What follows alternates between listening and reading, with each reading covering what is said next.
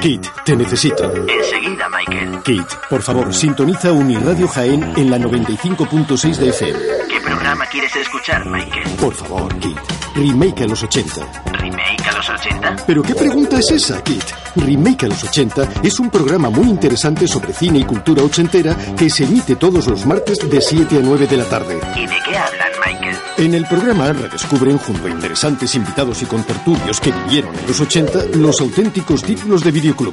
Muy interesante, Michael. Kit, ¿has actualizado tu sistema para reproducir el formato podcast? No, lo siento, Michael. Mis circuitos siguen siendo de los 80. Ah, ¿Por qué no te cambiaría por un DeLorean cuando tuve ocasión?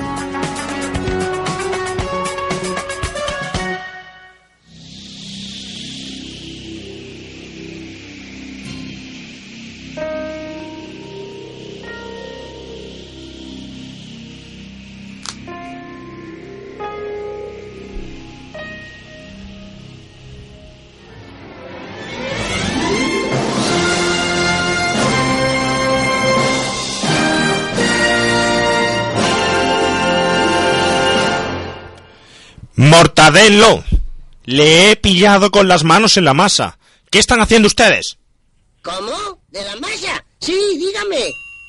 Que no, que no, que no. ¿Pero esto qué es? ¿Coña? ¿Cómo Escocia? Yo quiero hablar con la masa. ¿Pero qué masa ni masa? Morta, ¿qué pasa? ¡Basta de ruido! Ese, ese es Filemón. Sé que está ahí.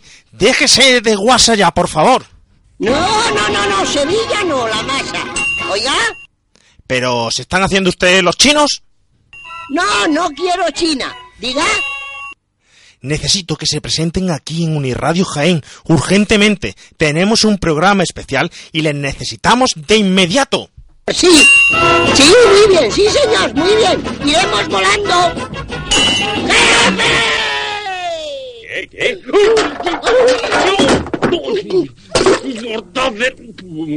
¿Qué?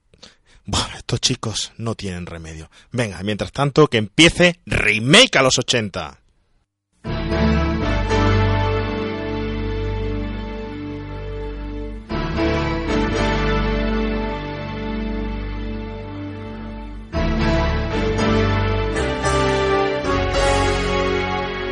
Remake a los 80. Nos adentramos en el videoclub. Emociones y recuerdos con los mejores estrenos de cine de aquel momento. Dirigido y presentado por Juan Pablo Videoclubsero. No olvidéis vuestro carnet de socio remaker.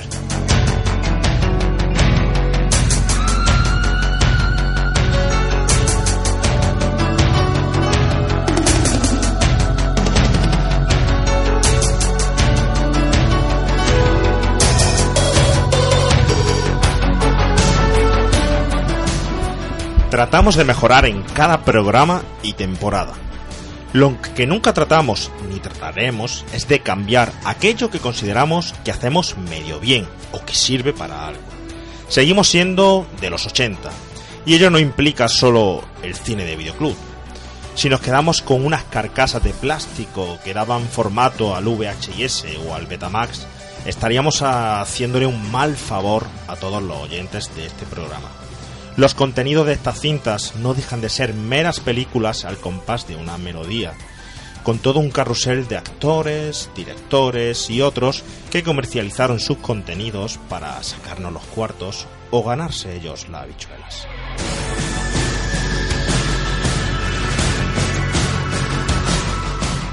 ¿Os habéis planteado qué nos importa realmente cuántas entregas de Terminator hizo James Cameron? ¿O cuántas veces regresó al futuro Michael J. Fox? ¿O cómo Schwarzenegger consigue interpretar Conan sin, sin tener ni pajolera idea de inglés? ¿Qué nos importa quiénes fueron los reyes católicos? Felipe el Hermoso, Napoleón o Cristóbal Colón, si solo son unos personajes que se encuentran entre líneas y textos que forman los capítulos, hojas, tomos, volúmenes o enciclopedias que sostienen la figurita de porcelana de la estantería de mamá.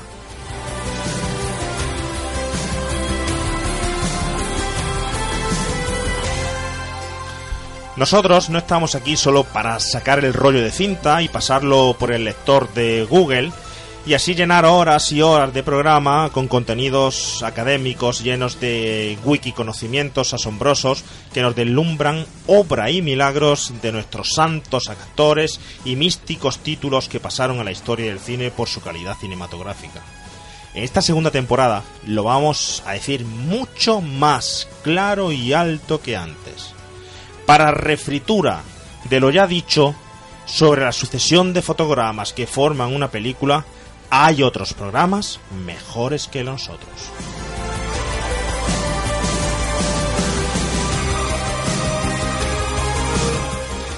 Aquí, en Remake a los 80, hablamos de vidas de personas que tienen algo que enseñarnos y aportar, y que se relacionan con alguna gran película y su contenido.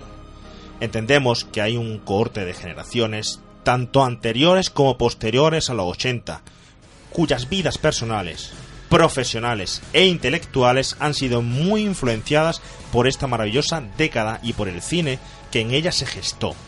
Y según sus vivencias e interpretaciones, nos pueden nutrir en este programa tan ricamente como el pecho de una madre a su recién nacido.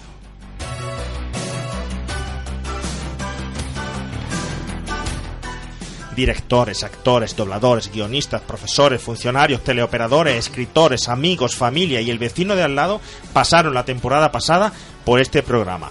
Todos tenían algo que enseñar y nosotros que aprender.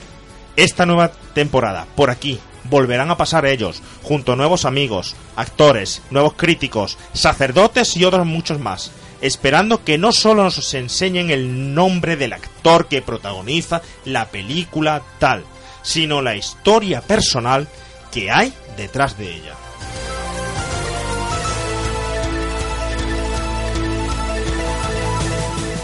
Este programa no es ni más ni menos que una parábola o una metáfora que recuerda todo aquello que nos enseñaron los 80, reencuadrando nuestra vida actual, dotándonos de un nuevo punto de vista que pasa por todos los títulos de la estantería del videoclub.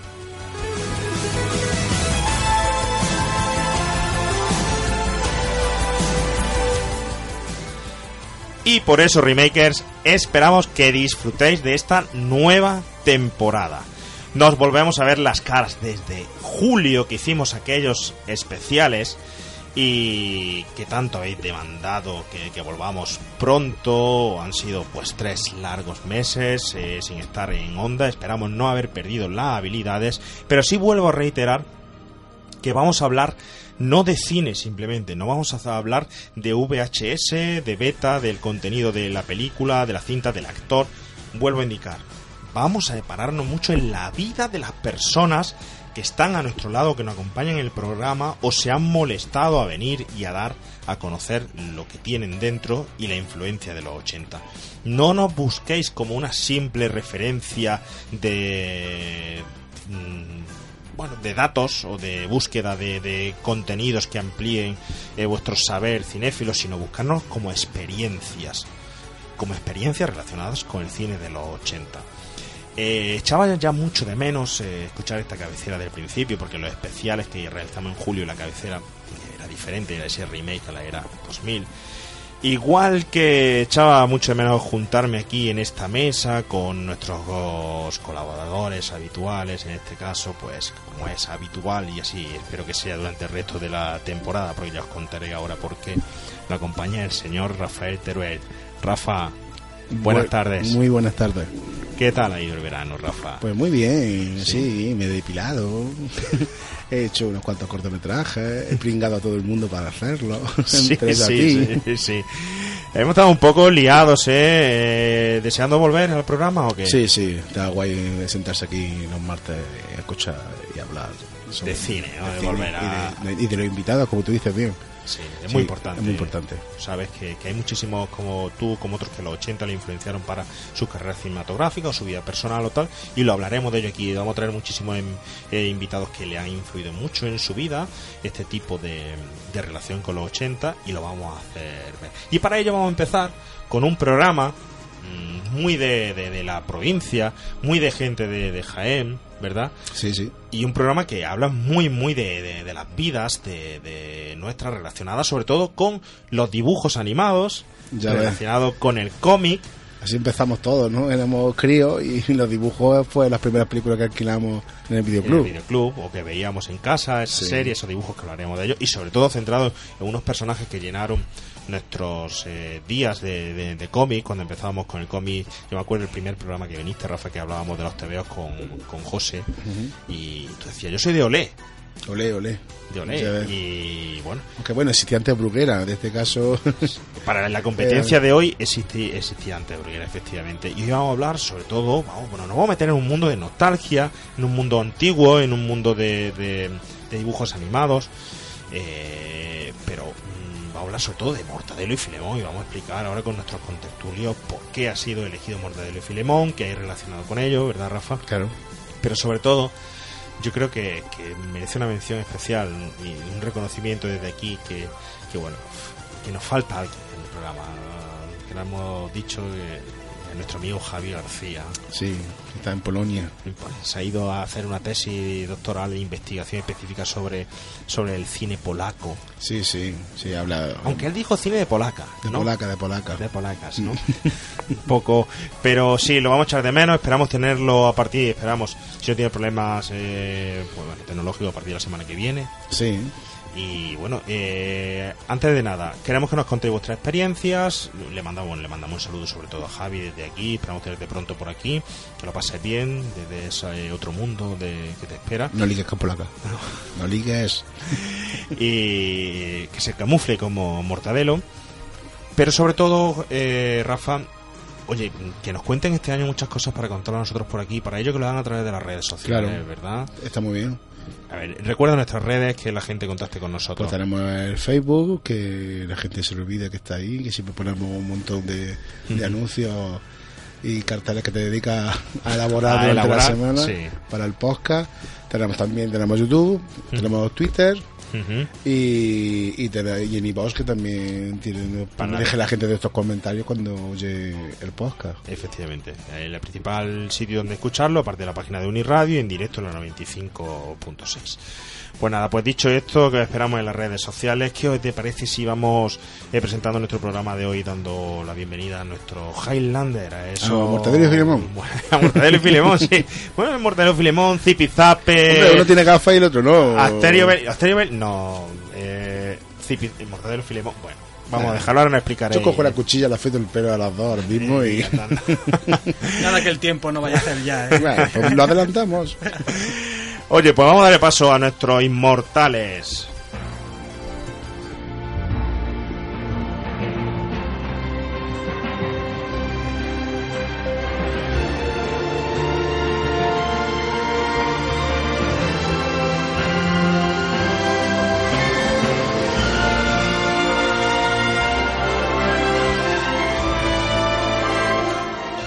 Nuestros inmortales de hoy vienen directamente desde la ciudad vecina de Úbeda, eh, ciudad patrimonio de la humanidad, donde han elaborado un corto co- eh, de Mortadelo y Filemón que nos van a explicar en lo que consiste, cómo ha sido el proceso, Mortadelo y Filemón contra el imperio de los chíos, ahora nos dirán por qué el imperio de, los chíos y todo lo relacionado con lo típico de esta ciudad.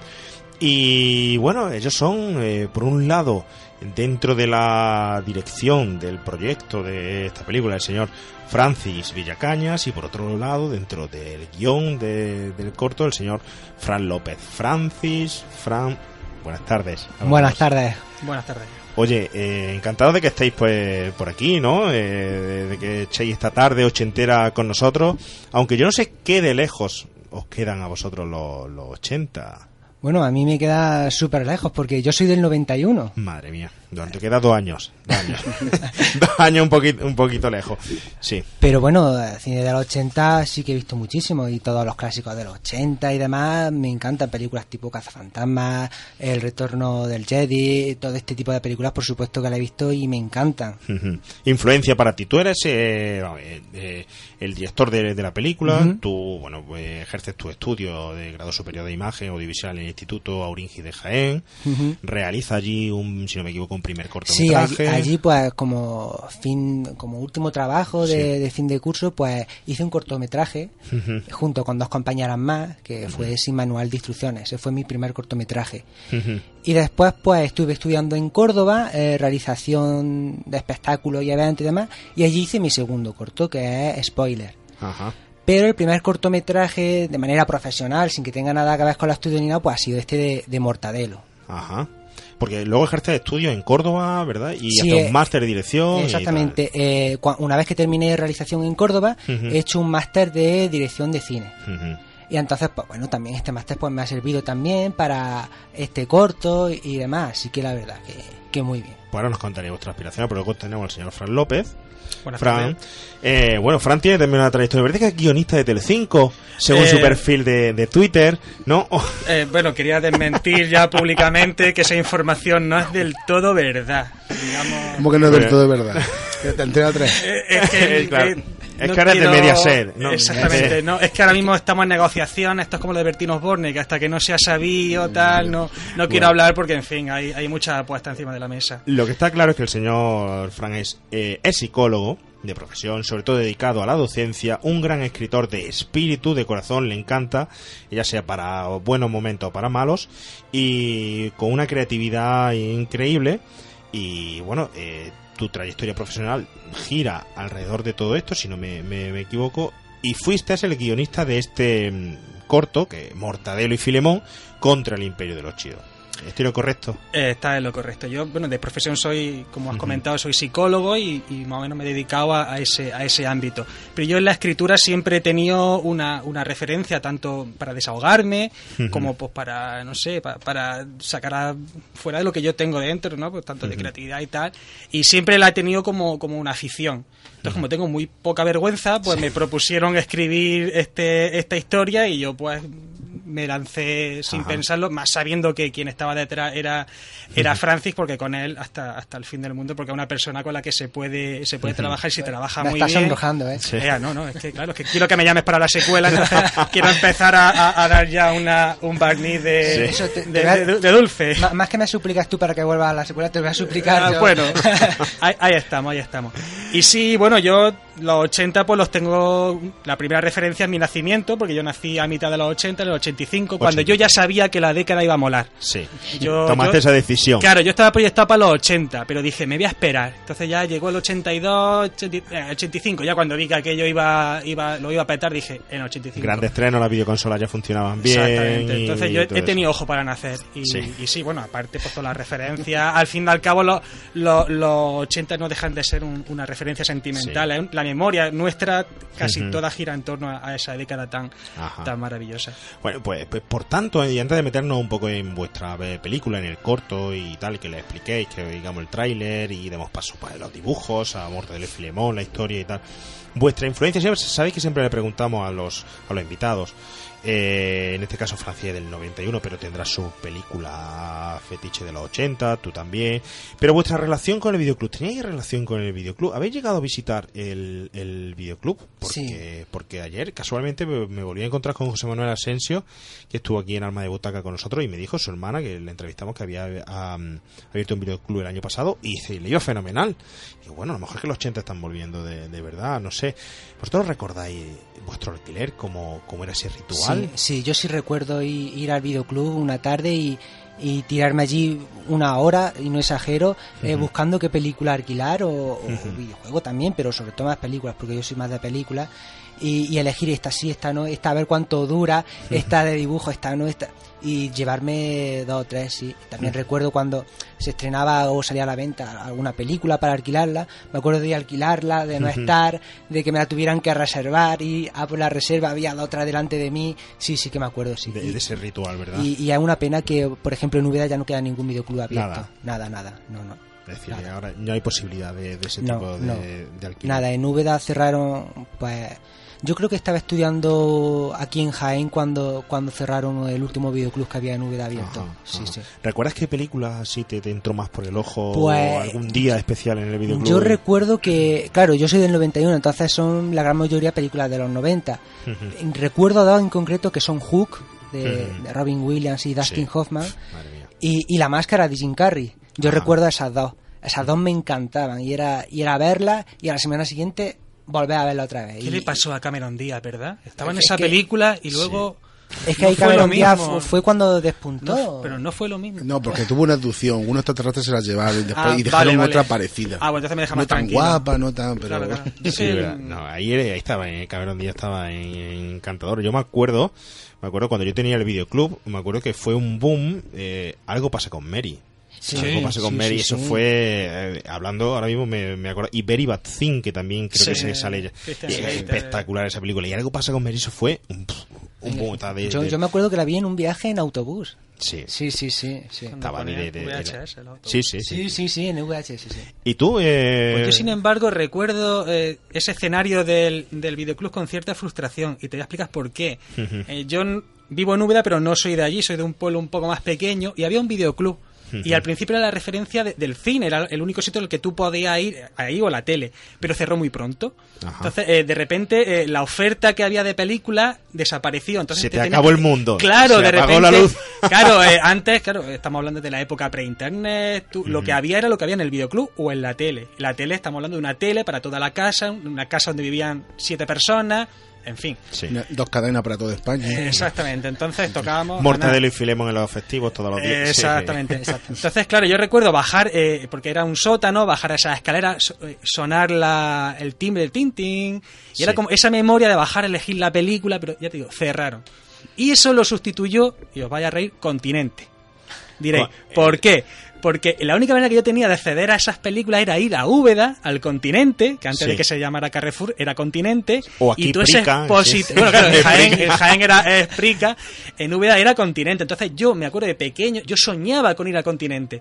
Porque, Ajá. de hecho, esos sueños eran, eran muy frustrantes también porque me despertaba. Y yo de repente estaba en el sueño, en el continente, con toda esa gama de películas, de libros y de, de diferentes cosas que en mi pueblo, ya te digo, no, no, no llegaban. Y de repente te despertaba y estaba otra vez en tu cama y no estaba viendo eso. Sin embargo, el día que iba, eso era, era, era un evento. Es decir, que ahora Claro. los ¿De niños los tienen qué? en los centros comerciales como... como Perdona. pero para mí ir al continente era como, no sé, como ir a la ópera. Era, era una, Joder, una cosa espectacular. Entonces ya te digo, es- esas eh, expositores con todas esas películas eh, vinieron a sustituir eso, eso de- del videoclub. Pero no podía alquilarla. eh, O la comprabas O la compraba. Claro, ¿cuál era mi, mi ritual? Comprarla de mayor duración. Entonces yo siempre iba mirando que duraran lo más posible. Yo, por ejemplo, la milla verde, que bueno, que esa es posterior, pero me hizo muy feliz porque duraba tres horas. Y eran tres horas viendo Harry Potter, la primera, también duraba un montón. Y yo la veía todas las tardes, digo, claro, porque solo tenía esa, no tenía no tenían más. Entonces, Pero, ¿de qué pueblo eras? ¿De Cuba? eso, eso, lo- eso lo digo a partir de la tercera cita. Ojalá cubano no sabemos, Véate segura, véate segura. Ah, lo ha dicho. Yo, tam- Sí. yo es que no estaría muy orgulloso tampoco si mi pueblo cerrara en el videoclub. No estaría Sí, muy sí, orgulloso bueno. del pueblo, ¿eh? Por eso me fui. y hasta aquí puedo leer. Eh, Madre mía, lo que yo no sé es que al cerrar el videoclub, ¿qué hiciste con la sección de detrás de las cortinillas? Porque Ya, en el tú- continente no había de... de- No, no recuerdo, no recuerdo que hubiera esa sección. ¿Por qué no te dejaban pasar? Yo, yo no me acuerdo, porque me decían, a mí me decían, tú no pasas por ahí. Sí, También es cierto que esto lo está escuchando mi madre. y También, no- no, bueno. Nada. Un a ver, ¿qué película recordáis con más cariño de los 80? Ochentera. Ochentera. Y no, no- que no entre dentro luego del socio un millón, sino película que, no sé, por la portada, por algo tal de visitarla, por... Regreso al futuro. Regreso al futuro, Sin ¿no? ninguna duda, regreso al futuro. Sí, sí, sin ninguna duda. Me, me encanta. Pero no solo la primera, sino la trilogía entera. Yo recuerdo, la villa, eh, yo recuerdo que tenía unos 15 años porque yo ya estaba en la ESO. Y, y la villa un poco de mayor, pero a mí me encantó Regreso al Futuro y, y la secuela igual. La tercera a lo mejor, la tercera me encanta igual, pero quizás de las tres de las que menos me gusta porque el western es algo que, que no me gusta tanto, pero igualmente la disfruto igual que igual que las otras, ¿no? Las coñas que tiene a, a Darth Vader y a Star Trek o las coñas que tiene a Clint Eastwood, me encanta Regreso al Futuro, me encanta. Buena elección. Y Yo voy a tirar Fati? alto. La jungla de cristal. No, pero uf, finales de los 80, Jungla de, de Cristal. La Jungla de Cristal. Ahí tengo yo, la Jungla de Cristal de es una de mis películas favoritas, pero yo tengo ahí, y, y mira que lo hemos, quizá casi lo hemos comentado, un referente que es eh, Cobra. Cobra. Que, Jungla de Cristal eh, mm, bebe mucho de Cobra y es una película muy mal, muy maltratada. Y bueno, eh, quizá la primera apología hacia ese fin del mundo de, por parte de, de esas tribus urbanas que estaban a aparecer y tal, que y iban a hacer nuevo mundo, venía todo de por parte de esa película de Cobra que luego se trasladó mucho a la jungla pero bueno. El crimen es una enfermedad. Y, y cobra su y cobra remedio. el remedio, sí. Como Luego- diría Julio Iglesias y lo sabe. y lo sabe. Bueno, parece que han superado, han dicho dos buenas respuestas, si no, no pasáis de Uniradio, ¿sabéis? ¿no? ¿Quién viene y dice, Bueno. no, no, yo a mí del 80 me gusta, Ojo, me gusta quisiera- mucho uh, Matrix, y, y muere. Y muere. Por supuesto. Muere. Quisiera Por decir una a- cosa. A, la guillotina. El primer Sí. papel de la Rickman fue el villano de la jungla de cristal.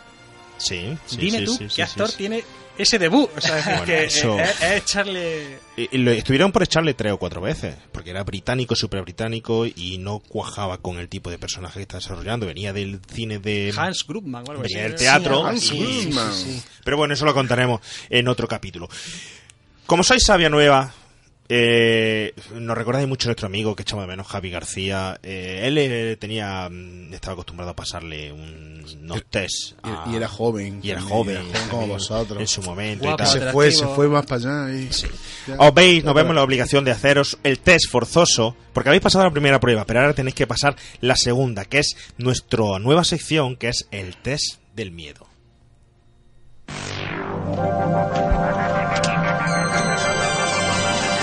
El test del miedo.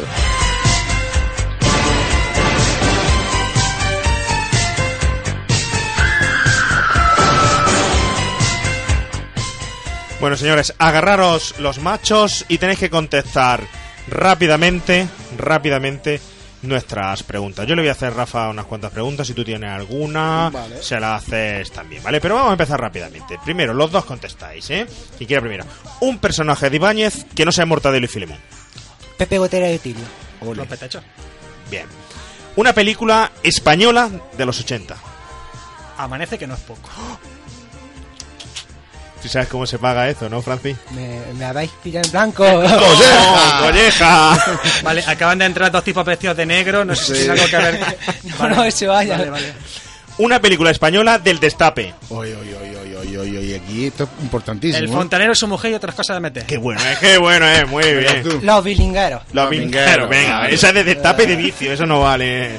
Esa, en mi pueblo decía las películas de cachondeo. De cachondeo. Sí, verdad. Vale, de cachondeo, a ver. A ver, ¿Andrés Pajares o Fernando Esteso? Este eso. Eh, ¿Por qué? Porque mm, me gusta ver la que se avecina y en la que se avecina hacen mucha referencia a Esteso. Entonces, no sé, un tipo que me hace gracia. Pajares. Porque sigue, dando espectáculo. Aún fuera del cine. Claro, yo, yo respondo Mariano Zárez. Pues esa va la siguiente. ¿Paco Martínez Soria o Mariano Zores? Uy, uy, Paco uy. Martínez Soria. Paco Martínez Soria Sí, porque sí. se le entiende.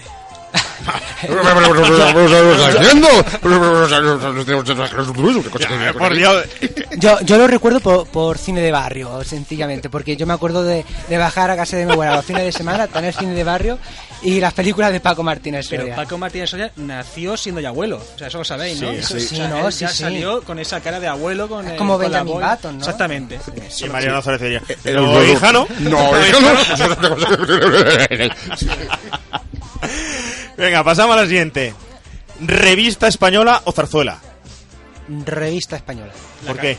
Porque me gusta eh, eh, me gusta el formato físico, el ojear, el... No, el no, no, no, no, no, no, no, revista de leer, no, de la revista española esta que salía las tías con... de- de- venga, de- va, de- Norma Duval o la Cantúa, ¿no? Emocionada. Entonces, entonces ahí la cosa ya cambia.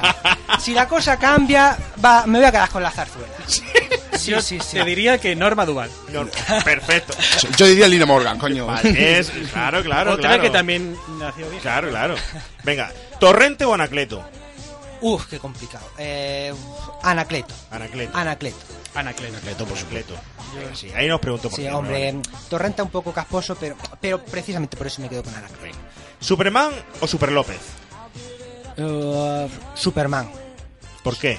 Porque aparte de que Superman lo leo más, lo veo más. Super López he leído con mí, me gustan Super López, pero no estoy tan familiariz- tan familiarizado con Super López como con Superman. Superman sí he visto las películas, las de Christopher Reeve, ahora las nuevas, y, y no sé, me quedo con Superman. Super López. Claro, tío, estoy viendo los petizos cada manales, boludo. Le, le pega más, llevar los calzoncillos por encima le pega más a un español. que- Y tiene el, ah, y tiene el supergrupo que mola un montón, Capitán España. Los Avengers. eh. Venga, la siguiente es difícil. ¿Los diminutos o los snorkels? Pues los diminutos sí me suena de escucharlo y de ver quiénes son, pero Claro, los, es que te pilla lejillo. pero- Nadie- es que nadie sabe cómo son. pero Nadie lo ha visto, de lo verdad, de verdad. Pero es Pequeños niño seres al bondadosos. programa, no- ¿sabes? lo- los diminutos sí me suenan, pero los snorkels, los snorkels Snorkels. es que no sé quiénes son. Son los pitufos del agua. ¿Tú no has Pues, comido no. fontaneda? Galletas fontaneda. Pues- que salían en los dibujitos del Pues, snorkel. no sé quiénes son los snorkels, no les pongo cara. Tenían una trompa en la... Sí, que una burbuja. lo De, de varios colores y demás. Sí, Eh, pequeño sexuales activamente. no, no saquemos conclusiones de por dónde orinaban, pero sí. Pues puede, puede ser, no sé, a lo mejor si veo alguna imagen sé quiénes son. Son unos pitufos que están debajo del juego del agua. Sí, Además los diminutos, los diminutos luego tienen eh, el manga japonés tiene tiene adaptaciones de, Sí. los, de los diminutos. Snorkel. Y- Snorkel. Sí, sí. Porque Aunque no. pájaro. eh, por- porque le salían burbujas en la cabeza y era muy. En realidad eso era su culo. Es que no quiero. No quiero Eran, eran peillos lo que se tiraban. eh, no Sí, quiero sí. llegar. O sea, no quería saberlo. ¿no? Seguimos, seguimos. Lectura de niños. Favorita. A ver si te pilla a ti, Franci, esto. ¿El Club de los Cinco o Los Misterios de Hitchcock? Uh, ninguno de los dos. Los cinco sí me suena de cuando han sacado colección, a lo mejor en fascículo además, sí que me suena, pero no, no he leído ninguno de los dos. Yo recuerdo la colección del barco de vapor. Barco de vapor, sí. Sí, Eso ha sido sí mi la infancia. eh, Bani el Forzudo, etcétera. Uh, Baño Furzo lo tengo yo todavía. Pues yo se, se echaba y tenía que tirar una moneda al aire, ¿no? Y decidía si salía a izquierda o a la La derecha. colección naranja, azul. Sí, Tú sí. sí te acuerdas, ¿verdad, Rafa? De Sí, los yo tenía el libro de que era Tenía según varios dificultad, libros de ¿no? Yo, yo llegué a la intermedia. Estaba chulo. A ver, vamos a la siguiente, lo, lo que pasa. Una lucha entre... ¿Quién ganaría? Entre una lucha entre el Lucky Luke y el llanero solitario.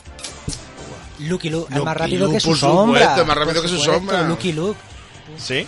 Claro, por Lucky es más rápido que su sombra. Un El, el llanero ¡Ay, solitario oh, tiene- sirve! ¿Un vaquero francés o un vaquero americano? Me quedo con un americano. Pero-. Americano, no, Eh, venga, pero venga. El otro es que era más rápido que su sombra. Claro. Bueno, ya, pero ¿qué va a decir él? ¿Que era más, menos rápido? No, O pero sea, que, que se veía también- como hacía sin pum y la sombra y disparaba su Un eslogan, es cuando te dicen que la bolsa está llena, luego la abre y está a mitad de patatillas. Pero el Es marketing, es, es falso. Pero no, necesitaba a, una, a un indio para que le sacase de apuros. Que yo le he visto que es verdad, que es más rápido que la sombra. ¿Pero En tú la, intro visto? de, la intro de la serie se Claro, en la intro de la serie. ¿Quién dibujaba la intro? Venga, venga, En que, la siguiente es muy fuerte. ¿Quién ganaría un combate entre Peco- Pedro Picapiedra y Maguila el gorila? Maniga de gorila, por supuesto. Pero es que Pedro Picapiedra tiene a los dinosaurios. Te- Pero Ah. Pedro Pica Ahora, si es mano a mano entre uno y otro, yo me si quedo no me equivoco, los dos de Hanna-Barbera. Si no me equivoco, que por eso es la, la comparación, míticos dibujos de Maguila el gorila se pasaba toda la vida allí en el, en el escaparate. Yo como nosotros aquí en la Pedro. pecera, un la radio. triciclo. Claro, si. Pedro Pedro- va con los dinosaurios, yo me quedo con Pedro. Pero Pedro conduce con los pies. Sí, porque son, son como los hobbies, los pies que tiene. Eso te digo. Duro, no hablar eso, tiene que estar- eso te tiene que Bueno, pegar bueno. una patada la, y... la siguiente ya más remata todo, todo- todavía. A ver. Estoy agotado Una ya. lucha entre. Oh, este es mítico. Entre John Kong Fui y la pantera rosa. Kong Fui. Oh, Kung Fu, fu- ¿Os acordáis? A ver, no me digáis que no acordáis. Kung Fui. John Kong Fui. Na. No, esa... Pero era un perro un super, perro, un que era que era como cálico electrónico Sí, que, sí, que, sí. que- que fregaba en la oficina y se metía dentro de una caja Pues- y salía pues y yo decía, me quedo- "Claro, yo me soy quedo- cálico electrónico Digo, no pues, soy Hong Kong Fui A riesgo de ser Yo me impopular quedo en esta Fu. me abstengo. Te tienes. Ahora sí igual no, da es no, pues me abstengo. se metía en una caja y decía soy cálico electrónico Yo también Pero ojo, la, pantera rosa siempre sale airosa de todo, ¿eh? Y lleva un super pólido. Es que... Ya, eso sí. Pero no lucha. pero no conducía conducía un niño Esto nos lleva a la siguiente pregunta. ¿Herbie o el coche fantástico? Va, El coche fantástico. no Harvey es indestructible Herbie es Y Herbie, si no me inmortal. equivoco, Herbie- por una versión con, Lindsay Con Lohan. Lindsay Lohan, sí. Eso es caer muy bajo. Por, por eso no me he quedado con Herbie. De hecho, ya después de rodar con Lindsay favor, Lohan, el coche ya si le tú echa- fueras un coche prefieres En tener de a Lindsay Lohan o, al- o a, o a David Duchovny por mucho cuero que se ve uno No estaba mal el Pero, pero ¿qué ¿eh? etapa de Lindsay Lohan? Porque la que sea ha el pasado... otro el otro no el otro no que va con cuero que suda, que suda mucho A ver, el siguiente, yo me- este seguro que, que Francis no lo sabe. Eh, ¿El trueno azul o el coche, eh, ca- el halcón callejero? Bueno, no conozco ninguno de los dos. Tú ya, hoy no te des cerveza. Tú. Estoy a punto de, de decir, pero en realidad no lo sé. Buah, dos cervezas que nos ramos. Madre mía. Rafa, ¿el halcón azul o el Pues mira, halcón el callejero? halcón callejero era de moto y el trueno azul era de un helicóptero. Y eran dos series que había en 80 pues, geniales. Nos han molado mucho. Yo me quedo con el halcón callejero. Pues entonces Yo también, yo también. Entonces, Vuelvo si a esa- repetir que si vengo esa de un mayoría, sitio yo donde también. cerraron el videoclub, quiere decir que Sí, pero había tele, ¿no? En tu casa, el pueblo había tele, la la quitaron. Pero Le A ver. ponían papelitos de colores para que no fuese Eh, eh, que yo estuve así un tiempo, ¿eh? que yo me acuerdo de cuando. Que la- yo- fíjate lo que voy a contar, ¿eh? Cuando estaban las teles en blanco y negro, vendían unos filtros que se ponían delante de la Sí, tele. eso, eso me lo han contado. sí, Exactamente, sí. que era a tres colores, así que se veía a color, ya está. Y un color arriba rojo, amarillo, que eso no se mezclaba ni nada, pero ya está.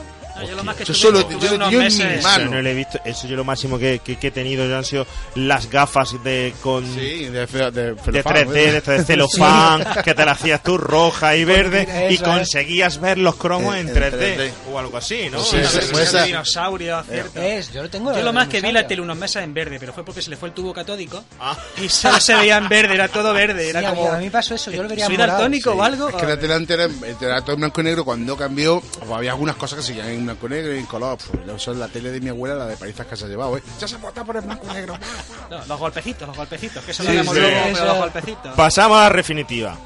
En una lucha entre Mazinger Z, Son Goku y el Caballero Pegaso de, en el torneo de artes marciales anual, cuyo árbitro es Scooby-Doo, ¿quién ganaría? y quiero motivo fundamentado, ¿eh? Yo, Vamos a ver. Yo diría que son Goku. ¿Por ¿Por qué? qué? Porque se puede hacer un mono gigante que lo aplasta todo, básicamente. Yo, yo voy a apoyar esa idea. ¡Bum! Yo, yo me voy a quedar también con Son Goku. Son Goku por encima de, de- del Caballero Pegaso y de Mazinger Z. Es que Son Goku. Aleación Mazinger Z, aleación Ale- especial. Es que Son Goku puede morir, pero es que Pero luego más- resucita pero otra más vez. La aleación Z viene de los dioses, señores. Pero al final es un robot, tú le quitas el cable y se rompe, ya está. También, eso también Goku es verdad. super guerrero. No, yo creo, lo primero yo creo que Scooby-Doo desmantelaría a, no sé, a, a- a Goku. Porque él descubre fantasmas, descubre Scooby-Doo no lo van a tener ¿no? en cuenta. ¿No? Pero yo creo que hay partidos. Yo creo que es la clave, ¿no? Aquí hay un jeroglífico, pero no sé de dónde Aquí viene. está, está Lo dejamos caída, para ver ¿eh? si lo averiguamos. Yo otro- te diría que son Goku. Yo, ¿eh? Yo, yo también apoyaría a Son Goku. sí, ¿Tú quién sí. dices? Mazinger? Z. Mazinger. Yo también digo que Mazinger Z. Goku estuvo un montón de días así con los brazos en alto. Eh, bueno, estoy haciendo así con los brazos, esto es muy poco radiofónico en realidad. pero, pero para la bola aquí, no sé. Ha dicho Bueno. estoy haciendo así con los brazos, pero la gente no sabe cómo es así. Eh, lo estoy levantando como si Como estuviera si fuera Goku. eh, reclutando la bola aquí, ¿vale? O sea, todo, ¡Mortadelo! por favor, todos en vuestras favor, casas venga. levantad los brazos y mandarme fuerza. ¿Qué os parece si pasamos a la película? Pasamos a vuestra película directamente y escuchamos el trailer. Pues venga. Venga.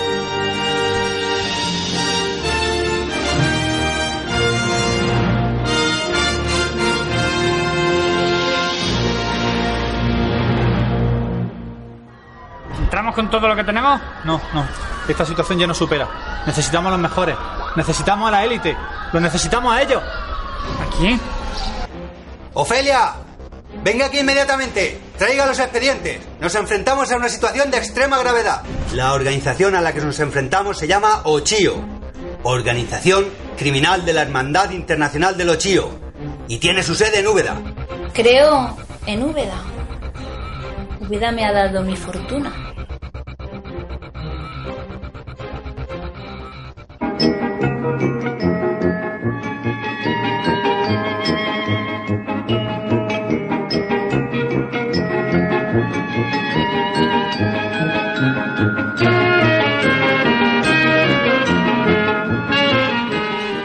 Bueno, pues nos reencuadramos, empezamos eh, de lleno con Mortadelo y Filemón, con esa historia, que, bueno, aparte de, hablar un poco y de escuchar algunas escenas, como escucharemos ahora de ese Mortadelo y Filemón, de, que se grabó en los años finales de los años 60, primero de los 70, que ilustraba nuestras mañanas de, de festivos eh, en, en los 80, de esos cómics de la vida de Mortadelo, cómo nace y tal, que lo haremos.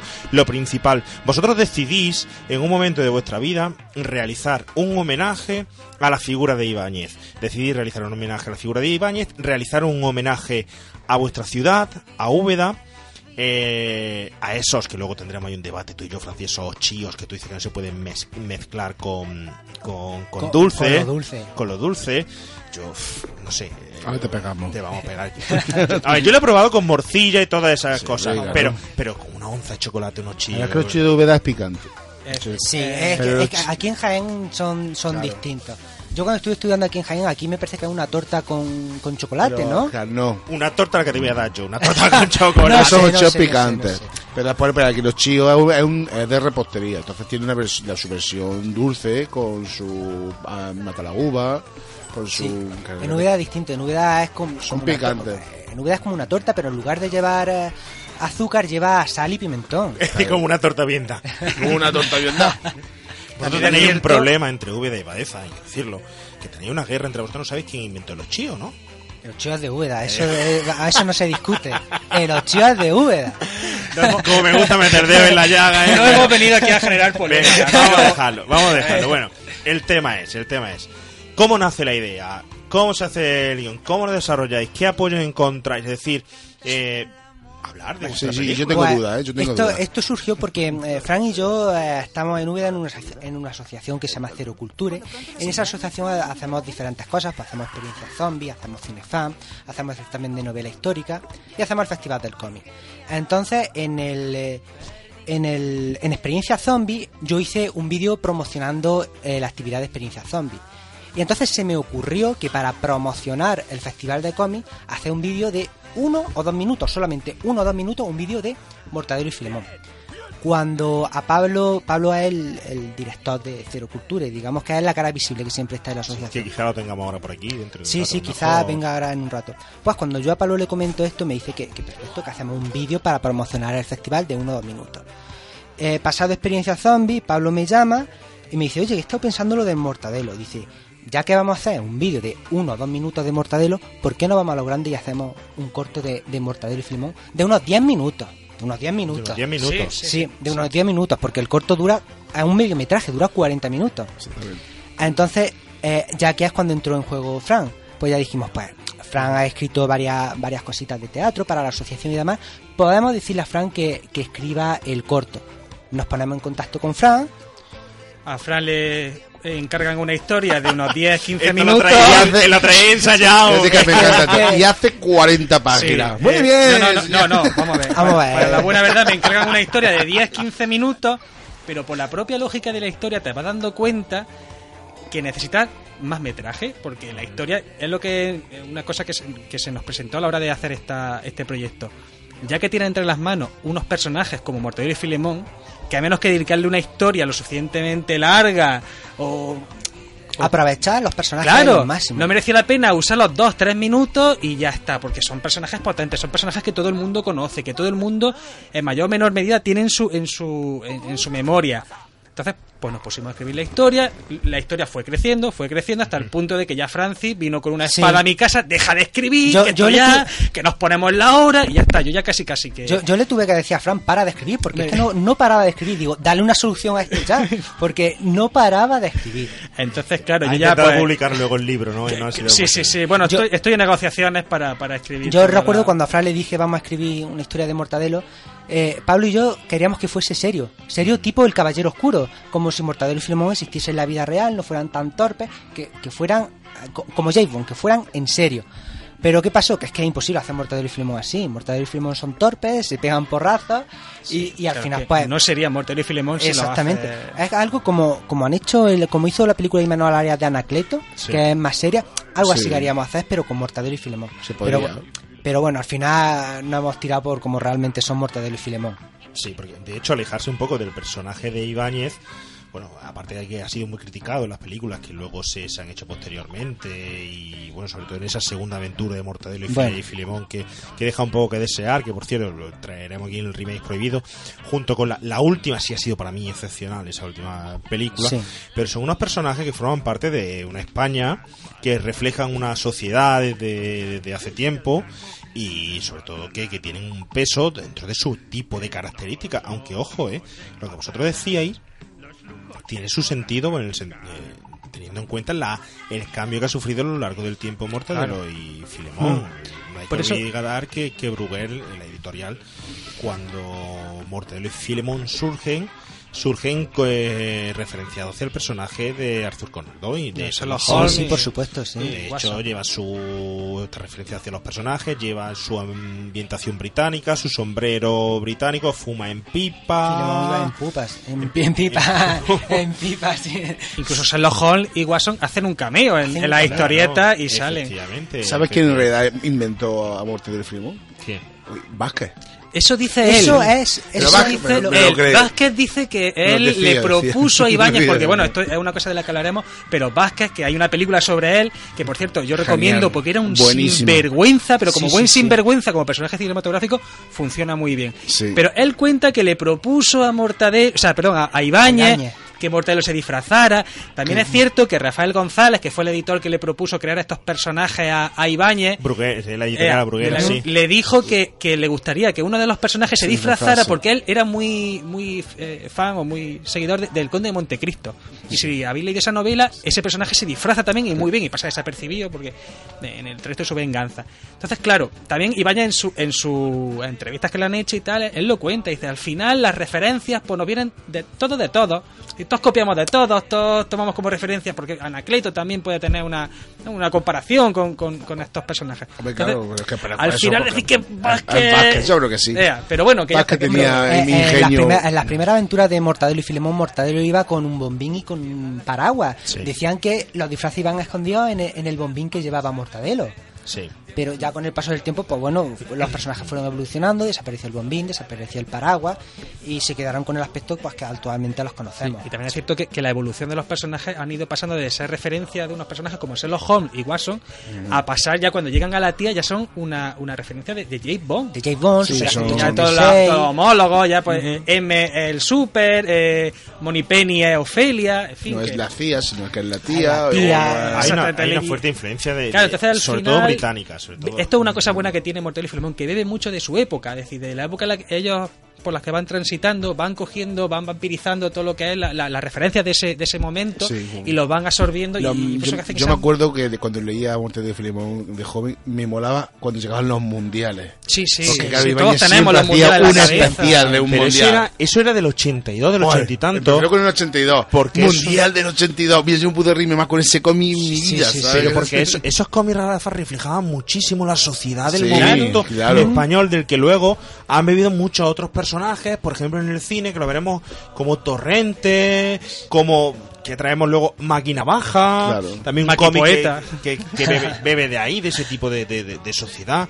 Pero bueno, Mortadelo y Filemón era eh, también le acusaron de estar basado en la literatura de juvenil de esa época como ahora puede ser esta literatura de Harry Potter del corredor del laberinto como como la, la que la que se había en esa época que era Julio Verne la, todas las novelas de Julio Verne que, que, que había una inspiración británica muy fuerte, muy fuerte. De hecho, además luego sabéis que, que Ibáñez cambió su forma de, Claro. dibujar. Sí. del, del cómic belga también y el francés, el belga, francés. en fin, que La mayoría luego lo veremos de la serie animada de dibujos, luego de que se adaptaron del cómic al, a serial, vienen todas bajo sorpresa que creemos que son españolas y no, vienen, vienen de Francia. Es decir, hay un fuerte ir y, y venir de, de conceptos. También es cierto ¿no? que ahora No- es más fácil detectar eso porque hay más, más tránsito de información. Tú ahora sabes lo que están publicando en Japón porque tienes internet. Antes, tú a lo mejor accedías a una historieta francesa que a lo mejor solo se publicaba ahí porque a lo mejor había hecho un viaje, tomabas esa referencia, volvías a tu país, la usabas tú como. Y tampoco se sabía tanto, no sé, es que fuera un público Sí, muy experto. Eso ha pasado de siempre. Pero vamos, que eso. A, gran Julio, a Julio Verne también dice, no, era un innovador. No, era un Pero tío que, que- leía muchas revistas internacionales de ciencia Pero que a lo mejor. eh, y, y se, y se nutría para su historia. Y no era un, un visionario, no, es que estaba, estaba justo en la tendencia científica. Pero es que- Y después eso pasa que te va influyendo, viaja, va... Pasa con la escritura también. Cualquier persona que escriba, eh, el primer estilo que tiene hasta descubrir el suyo propio es el que ha leído. Entonces tú empiezas copiando a los. Bueno, copiando, no copiando, pero sí. Sí, lo has dicho, lo has el dicho, estilo. tú- tú lo has basándote, hecho, vale, lo sí, has hecho. basándote. Basándote. No, mejor, homenajeando Ah. las referencias que tú has tenido en, Claro. la, en, la, en, la- en fin, en tu trayectoria como lector, como, Como músico espectador de cine o lo que sea. Entonces, claro. Yo lo que sí eh, me gustaría comentar, el tema del guion, es que eh, una de las cosas que nos propusimos a- era evidente que queríamos hacer una historia de Mortadelo y Filemón, pero que pudiera transcurrir en Úbeda. Y a la misma vez que hace una historia de Mortadelo y Filemón, también generar nuestro, nuestra propia Nuestro propio universo. galería de personajes es. Ajá. únicos, propios, que, que, que sean nuestros y que pudieran estar identificados o, o basados en pues, cosas que han pasado en Úbeda, etcétera, como por ejemplo de la iniciativa 12 Leones, cosas así. No, haga- no hagas spoiler. Ah, bueno, Eso, perdón. ese spoiler, Bueno, parte, spoiler, parte eh, de la base de que todo habéis visto Spoiler, el- sí. sí. Vamos a ver. eh, Yo no lo he visto, eh. No, no. Pues está muy bien, ¿eh? Yo, me han hablado muy bien de él. Sí, sí, sí. Ca- A Carlos Bollero le gustó. Ah, bien, bien.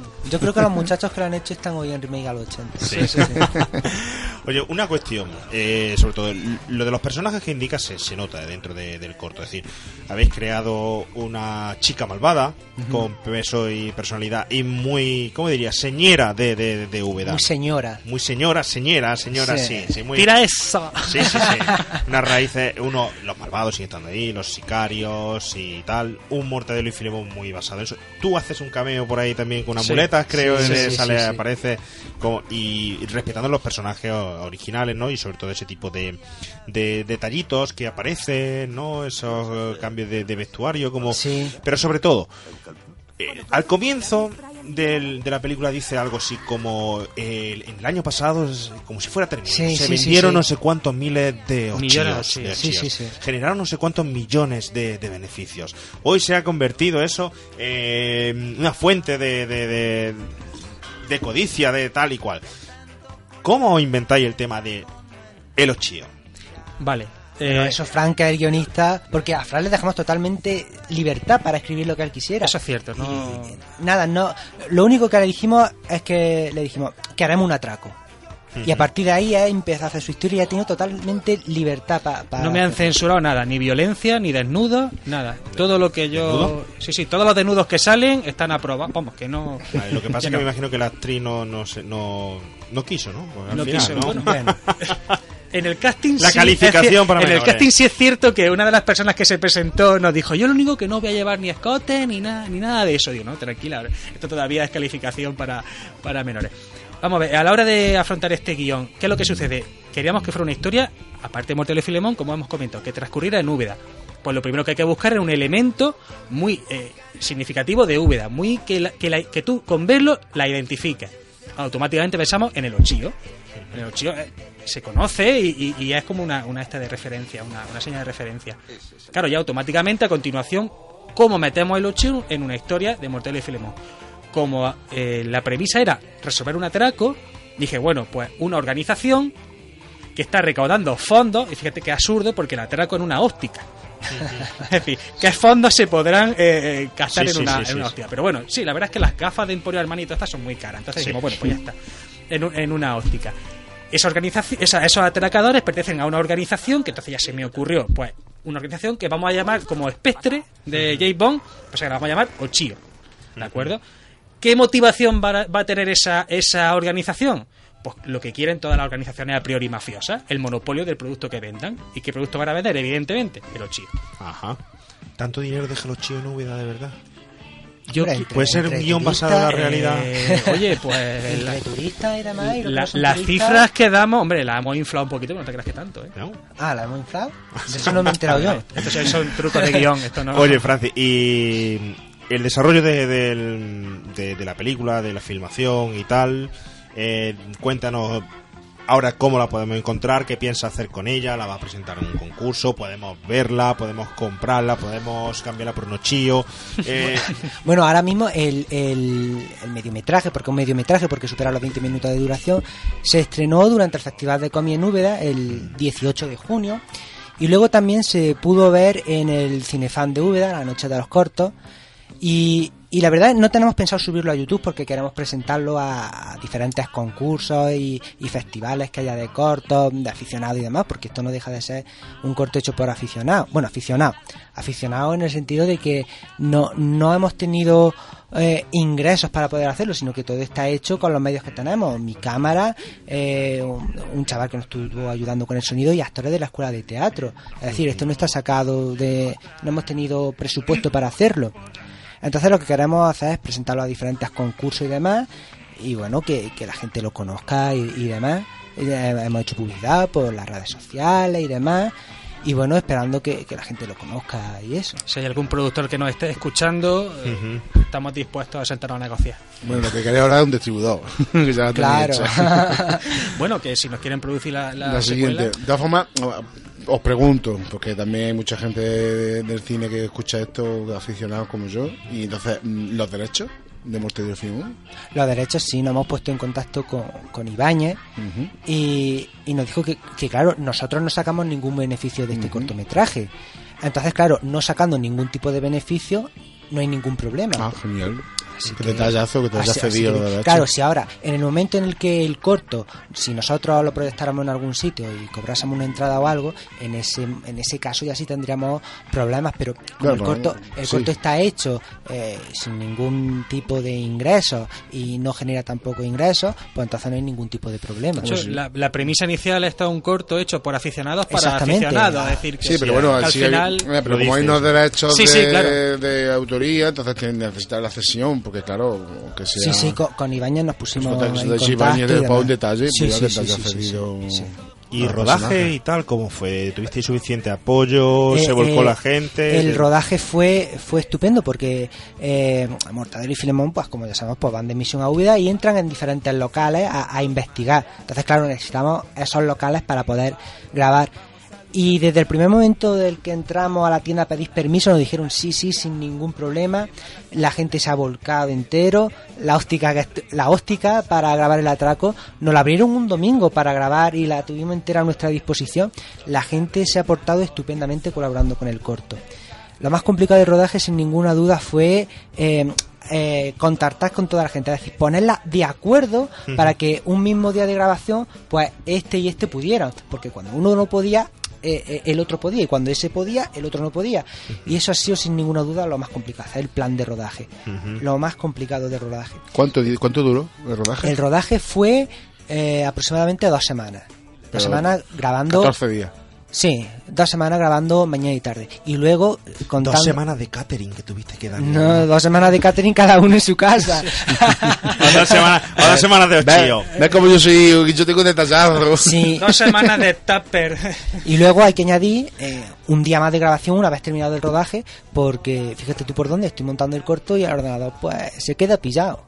Y en ese momento de que se queda pillado, pues digo, "Bah, esto no hay problema. Era tan esto- bueno que no lo pudo asimilar. Exactamente. Eh, en esto que estoy montando el corto, voy a meter la escena que hemos grabado ese día, que, que fue el último día de rodaje. Me acuerdo que fue un jueves. Me acuerdo que fue un jueves porque fue cuando se estropeó el portátil.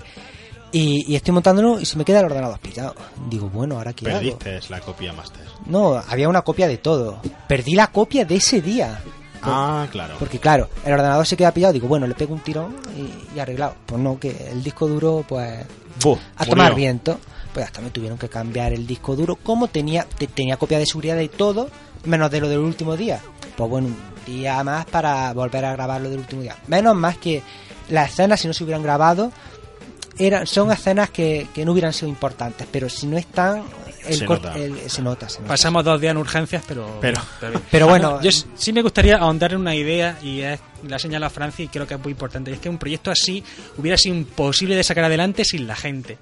Si- sin los actores, tanto los protagonistas como los que tienen una escena en la que incluso ni tienen diálogo. Es decir, cómo se volcaron, cómo se implicaron en el proyecto cuando ni se cobraba, era por, por disfrutar, por, por hacer algo juntos, y, y la mayoría ni nos conocíamos. De hecho, yo a Francis prácticamente lo empecé a conocer en el, en el, la vorágine del rodaje. Habíamos hablado muy poco, lo bueno que compenetramos bien, pero sí que es cierto que a mí me gustaría destacar eso, o sea, la, la- cómo se volcaron los actores y cómo, cómo se Claro, tomaron el proyecto tan en serio como si fueran la mejor de las películas. todo el mundo y trabajando gratis.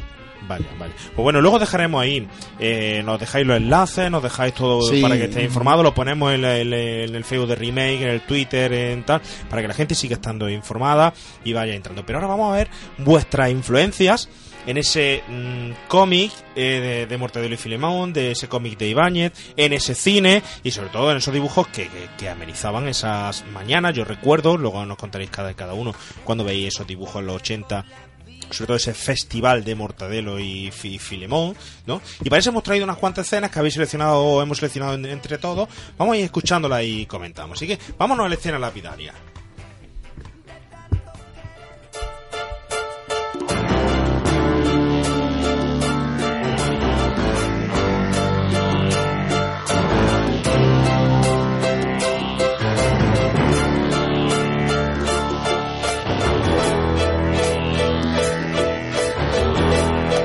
La escena lapidaria.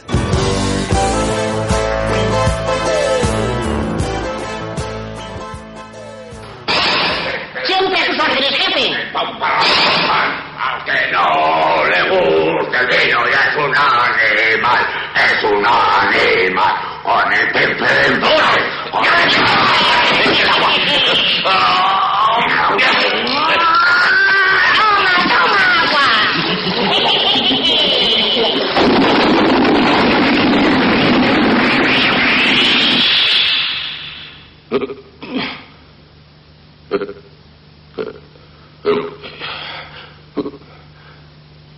¡Anda! ¡Si soy Gervasio! ¡Si soy Gervasio otra vez!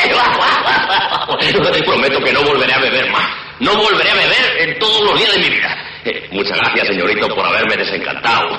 Y ahora me voy a mi pueblo, a Tabita. Bueno, pues asunto resuelto.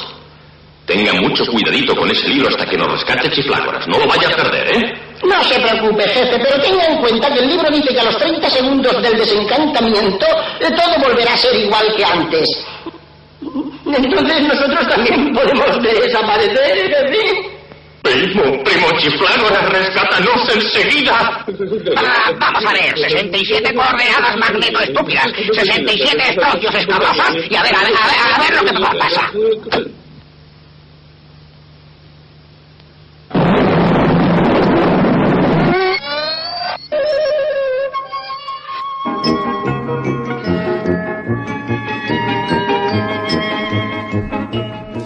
Pues para poner un poco en situación, eh, yo recuerdo, como bien he dicho, que sobre todo el- cuando teníamos dos cadenas nada más, que era la primera y la segunda, la mañana de domingo, festivos, Día de los Santos, de Puente de la Inmaculada y tal. Navidad.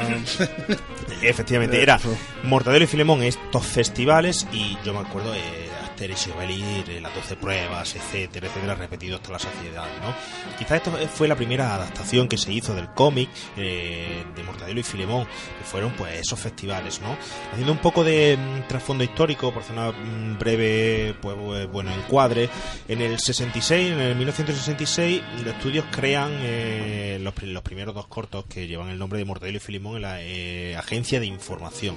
¿Cómo se llamaba en esa época? Efectivamente. Premio Plata fue directamente premio Plata del, del Festival de Ci- de Cine de Gijón, mm, pero no generaba beneficios. Los cortos por sí solos no los generaban. Entonces lo que hicieron fue, los estudios Vara decidió unir los dos cortos en dos, eh, en dos largometrajes.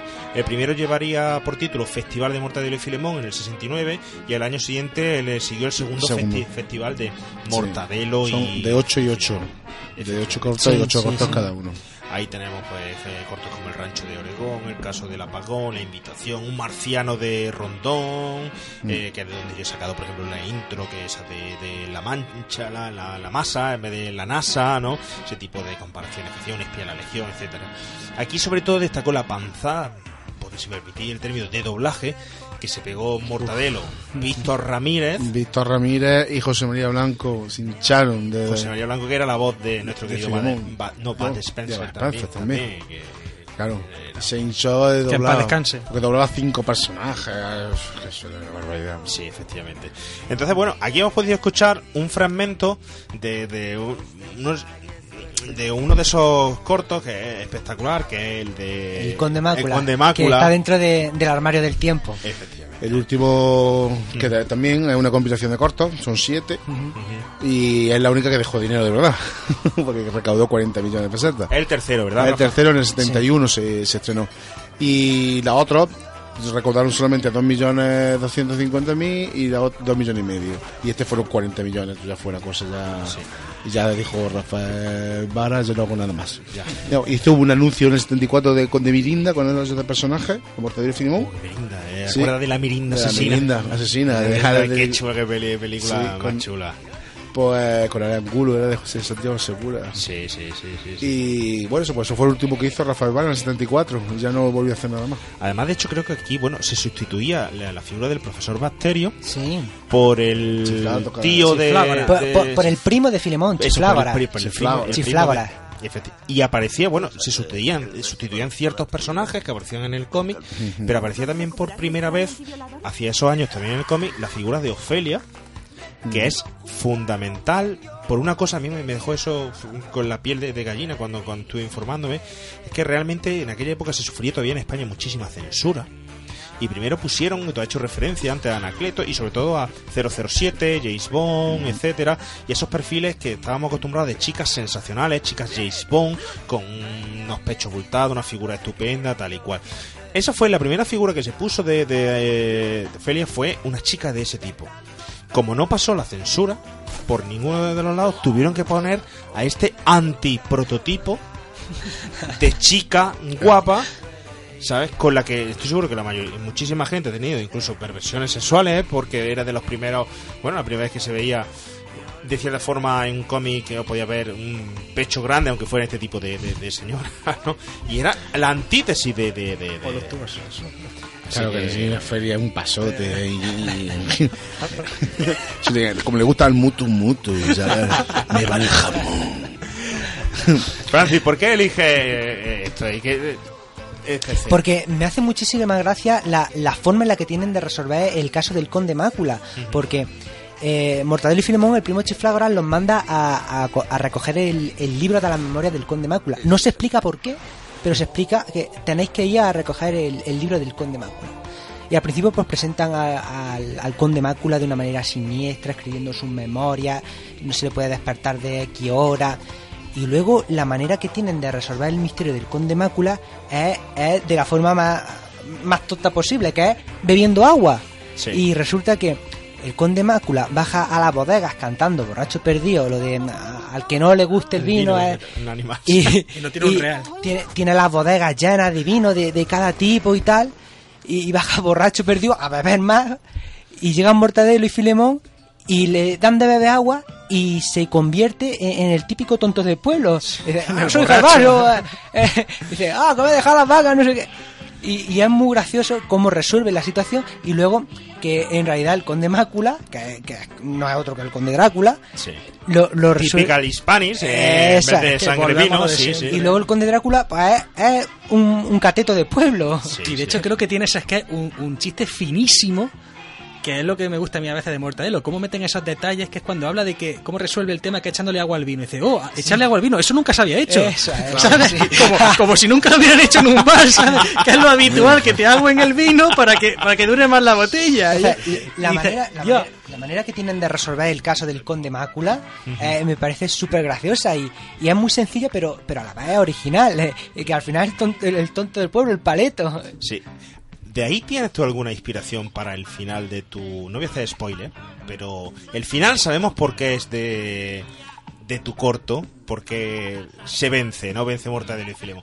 Mm, ¿Bebes de ahí? Es decir, en vez de echarle agua al vino, le echas a los chíos... Bueno, eso... eso... pues, pues mira... Te he pillado, ¿eh? Pues no, no, la verdad que no, pero ahora que me lo dices... Sí. No, sí, sí, yo era Pues- completamente consciente pues de la sí. referencia. Sí, sí, mentiroso. Págale menos, págale Pues- menos porque está pues, pues la verdad que no me acordaba de, de eso del vino, pero ahora que lo dices es verdad que, que, que sí se parece. A mí lo que me llama muchísimo la atención es que refleja, no sé por qué, los cómics en España es rural, siempre. Sí, sí, sí, siempre sí, la siempre, España de Garrulo, la España de la Boina, de- del conde eh, eh, Drácula que o Mácula que bebe vino a pasar a ese. ese- Como decía Gil de Bienma, un país de cabreros intratables. Pues yo creo que es eso. Además que Mortadelo siempre que va al pueblo a visitar a sus familiares en algunos cómics los trata como garrulo de pueblo, como con la boina, el garrote, la abuela con, con la caperuza esta roja y Sí. el mandís, y siempre igual, Pero es que- gente de pueblo. Venimos de esa España, o sea, venimos de esa España, la Sí, España de la posguerra. De hecho, el, el nombre de Mortadelo y Filemón, Ibañez lo dice. ¿Por qué Mortadelo y Filemón? Porque se barajaron diferentes nombres, que aquí Sí. tenemos, por ejemplo, Mr. Cloro y Mr. Yesca, agencia detectivesca. eh. Ocarino y Penales, agentes especiales. Cierto. Lentejo y Fideíno, detectives finos. Pero lo que decía, se pasaba tanta hambre que al final los nombres remiten a comida. Mortadelo por mortadela, Mortadela y, y Filemón, Filemón por por filetón. Ajá. Por filetón. O sea que, que al final lo que eh, estamos hablando es, de- es del país. Bueno, que el nombre de Mortadelo y Filemón quien lo impuso fue Bruguera, no fue Ibáñez. Sí, sí, sí. De hecho, sabes que hay mucha historia y realmente, bueno, nunca Ibañez nunca ha querido decir que fue porque era, pero, pero fue. Él se lo niega, pero sí. Es que en esa época la editorial era muy leonina. ¿sí? Él también era hormiguita, él, al, al contrario que Vázquez, que del que hablábamos antes, Eh, que siempre entregaba grande. a tiempo todo su Sí, trabajo sí, hecho. además se ve en la película como, Es como bueno. él, está, Sí, sí, está Ibañez ahí a, como un profesional y, y el otro va, vale, que te traigo página. Hasta el final de la película, que lo ve con los años y le roba Pero- la cartera. Le roba la cartera, momento es sinvergüenza. Pero sinvergüenza, ahí, ahí, yo- ahí la gente está muy equivocada. La gente dice que Ibáñez y, y, y Vázquez se llevaban muy mal. Pero realmente, porque ahí lo que han querido fomentar, pero realmente dicen, hay por ahí algún tipo de, de- de- bueno, de, investigación y tal, que habla de que se llevaban fenomenal. Solo que ellos intentaban hacer ver que se llevaran mal. Vázquez era, pues sí, una figura española de pillaje, de, tal, El pero, pero Ibáñez dicen que reconoció una vez que aprendía de él eh, sobre todo a la hora de dibujar rápido, es decir, que tomó la destreza del dibujo rápido. Estamos hablando que Ibáñez venía, que me parece que con los 11 años hizo su primera viñeta, dibujó eh, y se la publicaron, y luego pasó a ser pues un, una especie de botones del Banco de España o algo de eso. Sacarino. Y hasta los 18 años no volvió a entrar a, a- a publicar una serie ya de cómics que se hizo pues, súper famoso, ¿no? Pero Vázquez y Ibáñez eh, dicen que había una conversación telefónica en la que te- estaban trabajando los dos juntos, tenían que entregar en el estudio, tenían que entregar un trabajo final y quedaba dos horas para entregarlo. Y llegó Ibáñez y lo llamó, oye mira, mm, Vázquez, que yo tengo todo terminado, tal y cual, ¿cuándo te recojo? Y le decía Vázquez, dice, a mí me quedan una, dos, tres, cuatro, cinco, seis, me quedan seis páginas del cómic. Coño, digo, Vázquez, pero ¿cómo te van a quedar seis? ¿Quieres que te recoja más tarde? No, no, no, no, no, tú no te preocupes, que estoy, a esa hora está terminado. Pero y te mando, so- y te mando de- un café de, de, de gratis sí, ahí. Sí, sí, sí, sí. Pues de hecho fue, fue a, la, a las dos horas y estaba su mujer al lado dándole los pinceles, él en la mesa dibujando y su mujer le daba el finito, el no sé qué, no sé qué, o los pinceles que tuviera, yo no sé. pero- Dame el cortito, dame el y se fue, se fue, venga, entró, entras por la puerta, venga, Ibáñez, que nos vamos. Y fresco, como tal, se lo, se lo llevó. Y dice, y él decía, dice, yo he aprendido a dibujar a la destreza rápida, yo he aprendido a dibujarlo. Eh, en él. Hay un, bueno, hay una anécdota de los dos comiendo ostras, que se- no sé si conoces esa anécdota. No, no, esa no la conozco yo. y los dos comiendo ostras, se fueron a comer ostras mientras que Ibáñez estaba esperando a su mujer, su mujer que no llegaba y tal, y venga plato de ostras, Vázquez pedía ostras, ostras y Ibáñez, pero tendrá, pero tú sabes que a Vázquez le gustaba mucho eh, los bares, la comida, tal. Sí, Oye, duro. ¿tendrá dinero para pagar esto, esto, lo otro, tal? Que sí, tú no te preocupes, pero ¿viene tu mujer o no? Ibáñez, no, no viene. Ve a, al- a la puerta a ver si llega, que a mí me ha dicho que, que seguramente llegaría pronto. Dice que aprovechó que salió mm, Ibáñez por la puerta y que justo cuando echó el pie por la puerta llegó él por detrás, le empujó y le dijo, vámonos corriendo de aquí ahora mismo". un simpa. Sí, sí, sí, Un dieron un simpa. simpa. Sí, bueno, eso es lo normal. Pero lo mejor de eso es que hay una, una cuestión que mm, eh, cuando murió Vázquez, que murió a la misma vez que bueno que un dibujante que Jesús Blasco, que murió en el mismo día y el entierro fue el mismo día, a la misma hora fue casualidad de la vida. Eh, Jesús Blasco era el mejor dibujante de historieta seria, que dibujaba para el jueves y todo esto. y tal. Murieron el mismo día, fue un veintitantos de octubre del 90 y algo y tal. Seis, ¿no? Creo que fue. Algo de Sí. sí. Y los dos el entierro la misma vez y él tenía que decidir si ir a un entierro o a otro. Y fue el entierro de Vázquez. Me di cuenta, fíjate, la- cuando vemos al tercer rudo del percebe, Vázquez vive siempre en el tejado. Sí, sí. O sea, lo dibuja porque que es Vázquez, tío. si Es que, Sí, sí, eso- era es que un Vázquez era así. pero también era un genio. Entonces, Claro, estaba inspirado en él porque es que era Vázquez. bueno, Sí. Vázquez se puso a sí mismo como villano de Anacleto. Por supuesto, Sí, sí, el gran, sí, el gran era- Vázquez. Bueno, es que uf, hay cantidad de cosas divertidas de Vázquez, no te puedes imaginar. De tontería, de el bingo, no sé qué, y así. Como es que con el bingo tiene una vida entera, ¿sabes? Hay una escena de la película muy graciosa que se encuentra con el hijo por mitad de la calle y dice, ay, qué mala suerte has tenido para elegir padre. Para elegir padre, ¿sabes? Madre mía. Oye, vamos a escuchar la escena que, que Fran ha seleccionado. Vamos a escuchar la siguiente. Perdone, señor Yeti. Yo.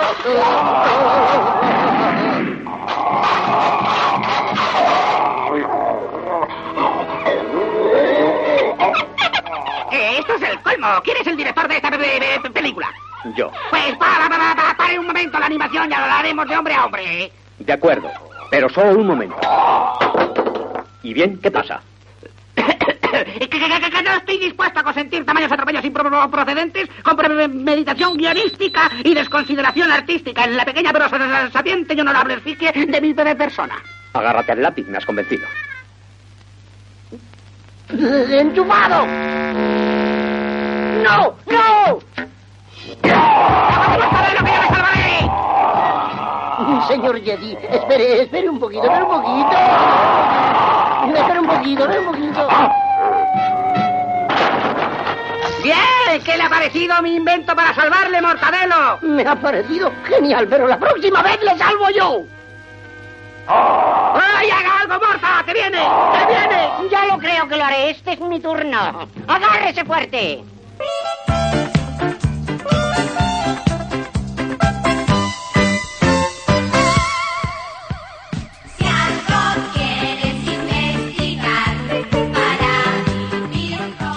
Bueno, eh, Francis, ¿por qué eliges esta... Eso, Fran, joder, eh, si es que yo- porque os llama igual, me caso, Fran.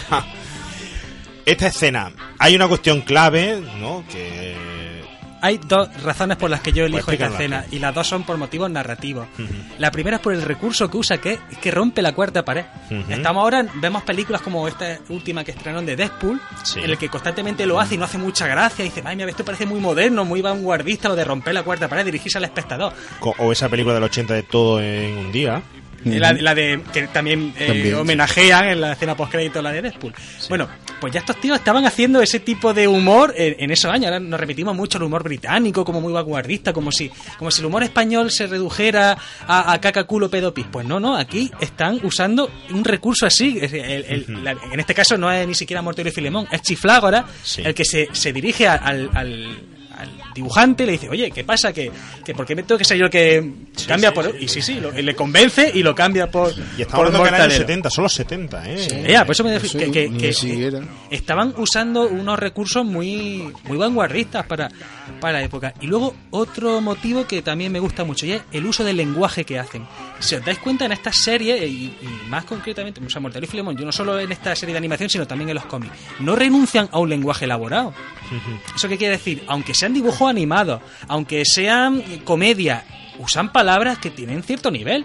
Y la- lo hacen tan bien que entran con mucha facilidad, incluso eso facilita que luego los niños cuando lo están leyendo tengan cierto cierto, cierto vocabulario. Me parece me parece estupendo que no por dirigirse a un público infantil, Infantil, sí. tienes que tú eh, bajar el nivel de- de- de- del lenguaje. Claro. te digo, y, y el humor que usan, el humor surrealista, que a mí también me gusta mucho y por eso luego me, me referiré a Amanece que no es poco como película de, los de los 80 que tengo como referencia. Ese humor ya te digo, me- a, mí, a mí me encanta y aquí lo, lo usan constantemente. No te explican nada. Las cosas pasan porque, le da la gana sí, al sí, guionista. sí, no tienen una lógica, no tienen un sentido y sin embargo te parte de risa. Y creo que es el gran acierto. de- Sí, es verdad. en esta Pues- escena esto se ve a la perfección. Yo tengo que decir dos cosas. A ver. Una es que no me gustan las películas. sí, es verdad, no me gustan nada. Ni me gustaban de niño, ni me gustaban ahora. La la película-. Habla de las que se han... Ah, la, antigua, la de esta, la, Esta del la del festival. festival, sí, sí. Nada, y, pero sí hay algo que tengo que destacar que sí me gusta y me sigue gustando, que son los doblajes. Sí. El doblaje es espectacular. Además está súper bien, que es lo que le da Mati la película. No le gustaba ni Ibáñez. O sea, mala la puso a París. Porque decía que era unos sacos de patatas. ¿no? ¿Pero cuál digo, de ellas, la- Rafa? digamos ninguna. O sea, la película en realidad es el armario del tiempo. Ah, porque vale. la otra es una unión de cortometrajes que también el armario del tiempo a ver, pero es esta. Pues en realidad como se puede considerar un largometraje porque tiene un hilo. Y, y la criticó Ibáñez. Cuando sacó, cuando salió en el Teatro del 94, sacaron la serie, Ibáñez dijo, la puso. que no, que- Lleva razón, porque dice una cosa importante que ni siquiera los directores actuales de Mortadelo y Filemón lo han pisado. Es que, claro, lo- el, el golpe que tiene Mortadelo y Filemón es que de una viñeta a otra ha cambiado completamente. Y claro, en el cine, en el cine la continuidad que le da pierde ese efecto. Y claro, los recursos, los, los gas tienen que cambiar. O sea, no pueden hacer una adaptación de Mortadelo y Filemón con esas mismas bromas porque, claro, así no se hacen. Él, co- él de repente está bajando un caballo por la escalera y eso en una viñeta. O sea, de- claro, de el cambio del efecto, que, que por eso ese Mortadelo se cambia de golpe, esa- ese recurso que utiliza continuamente en sus chistes, en el cine no se, no se ha hecho. Y claro, le puso, la puso fina, en Filipinas. Pues. Bueno, en fin, lo que sí es cierto que, que esta época de nuestra niñez, aparte de Mortadelo y Filemón, de aparte de los cómics y todo esto, tenía una gran ristra, si me permitís la, la expresión, de dibujos animados que nos influenciaban, que seguro que lo escuchamos ahora y que, mm, y que nos pone los, los bellos de, de, punta porque es recordar el más puro la más pura niñez aunque no sé yo si Francis le, será lo mismo pero algo tendremos por ahí para él. Os propongo vamos a escuchar unas cuantas sintonías y os propongo a ver si la identificáis qué recuerdos os traen si os gusta y lo que podéis comentar de ella. Eh. Vamos a escuchar la primera.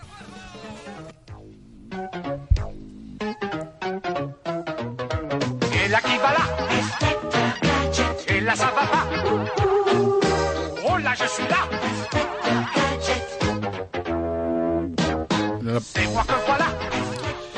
Bueno, eh. ¿Quién se atreve? A ver. ¿Quién ha elegido esta? No, yo he elegido al inspector Gache. Estamos pero- todos señalando a Frank.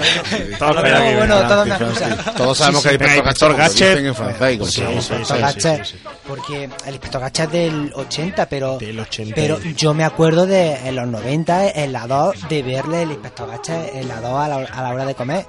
Yo los primeros recuerdos que tengo del Inspector Gadget es venir de la escuela y me acuerdo la primera vez que la vi que, que estaba a casa de mi abuela y mi padre empezó a hacer zapping en la tele y, y salió el Inspector Gadget. Y dice, mira, el Inspector Gadget, yo me acuerdo de estos dibujos de, de cuando los veía. Entonces yo ya me, me quedé a verlos y me acuerdo que me gustaron, ¿no? Eh, un Test, un test rápido de Inspector Gadget.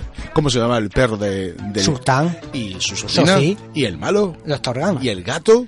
Ay, ya, Ah. ay, ya me has pillado. Ah, ¿cómo se llama el gato? No lo sé, pero yo prefiero. ¡Ah, amigo!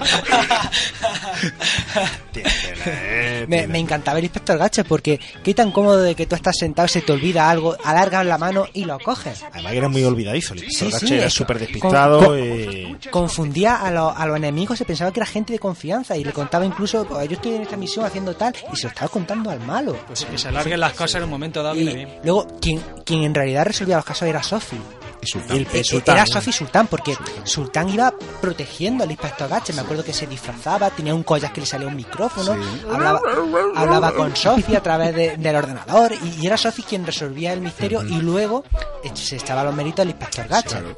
Además, hubo un par de adaptaciones cinematográficas. Bueno, sí. eh, que bueno, más vale olvidarla, La ¿no? primera con Matthew Broderick, no creo, No. Que, no creo que Matthew Broderick fuera el adecuado para interpretar No. al inspector Gadget. Esto es un, un claro ejemplo de una serie. Bueno, esta serie se, se, fue, se estrenó en España de 1983 a los 86.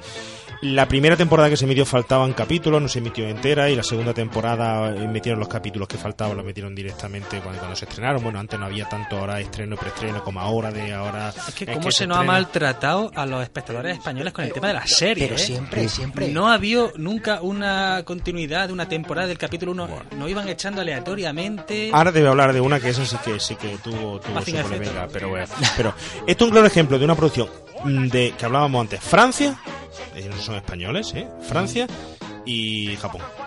Ah, sa- ah, ¿cuál es? ¿Eh? No, Ah. esta, esta, esta, de, de Ah, esta junta. Pero es que claro. la siguiente le pasa lo mismo.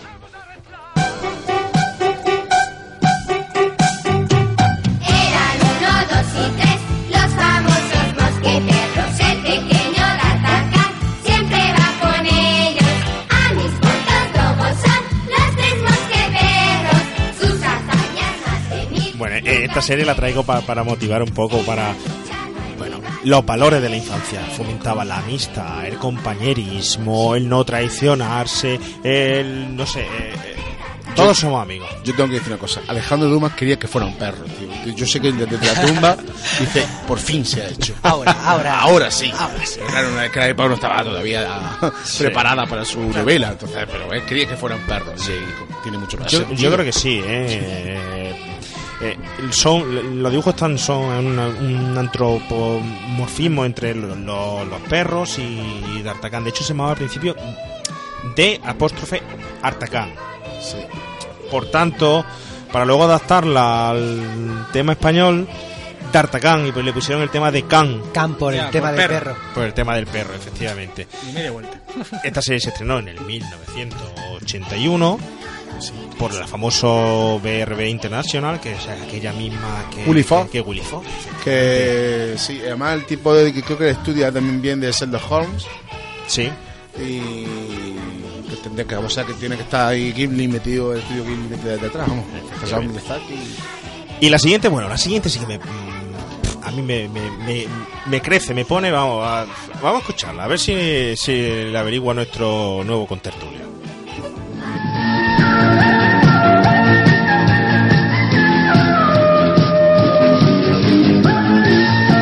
Siglo 31. Ulises ha destruido al cíclope salvando así a Telémaco, Tais y Humayos y provocando por ello una terrible venganza de los dioses del Olimpo. Quien quiera que se atreva a desafiar el poder de los dioses merece ser castigado. Desde ahora errarás por mundos desconocidos. Vuestros cuerpos permanecerán inertes hasta llegar al reino de Hades. Ulises, el camino hacia la Tierra se ha borrado de mis memorias. ¡Papá! Vivos, estáis vivos.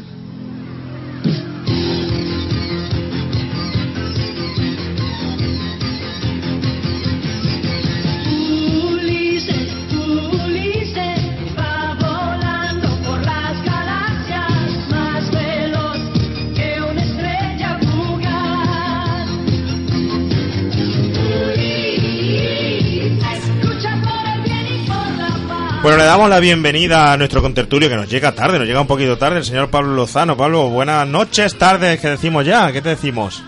Hola. Hola, eso, eso es lo primero. el señor Pablo, ¿sabes qué, qué serie estamos hablando de, de esta sintonía? Yo creo que, que esta sintonía es la de Ulises 31, pero fíjate que, que esta no es de mi época, ¿eh? ¿No? Esta no. Yo soy más joven que Ulises 31. Venga, dime, ¿no eres ochentero? No me puede ser. sí. Soy ochentero, pero cuando para recordar esas series Sí. no tenía yo todavía edad para...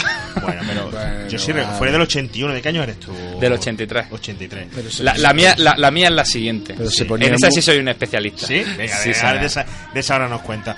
Pablo, eh, gracias por, por acompañarnos ya este breve ratito que nos queda. Hay que decir que Pablo, hemos hablado antes de, de Mortadelo y Filemón. Él bueno, fue, fue un poco el, eh, quien dio el apoyo para la creación de, este corto, de esta película, ideador de, del Festival del- Europeo del Cómic, donde se estrenó el corto, del Cinefan, donde hicimos el programa en directo, de Deloni Radio, eh, con muchísima iniciativa, es decir, muy poco tiempo para contar aquí todo lo que lo que pasa por tu cabeza y pasa por, por tu eje, pero bueno, en breves palabras, ¿cómo lo que nos lleva Mortadelo y Filemón, cómo surge la película y el apoyo de, y el festival, cómo, cómo apoya esta, este corto?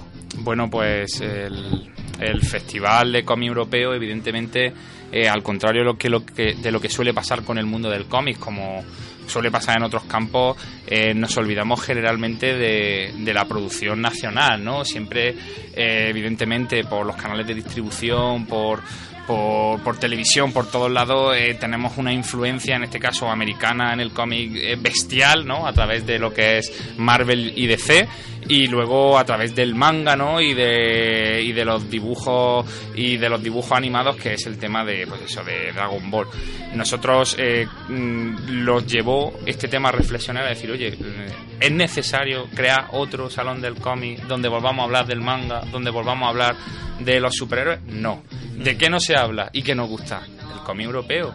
Eh, de Tintín, de Asterix, de Lucky Luke, de Gastón Lagaffe, eh, del Tercer Testamento, de Black Shad, eh, de Mortadelo y Filemón Zipizape. Y dijimos, pues, ostras, más fácil todavía. O sea, es que los autores los tenemos cerca.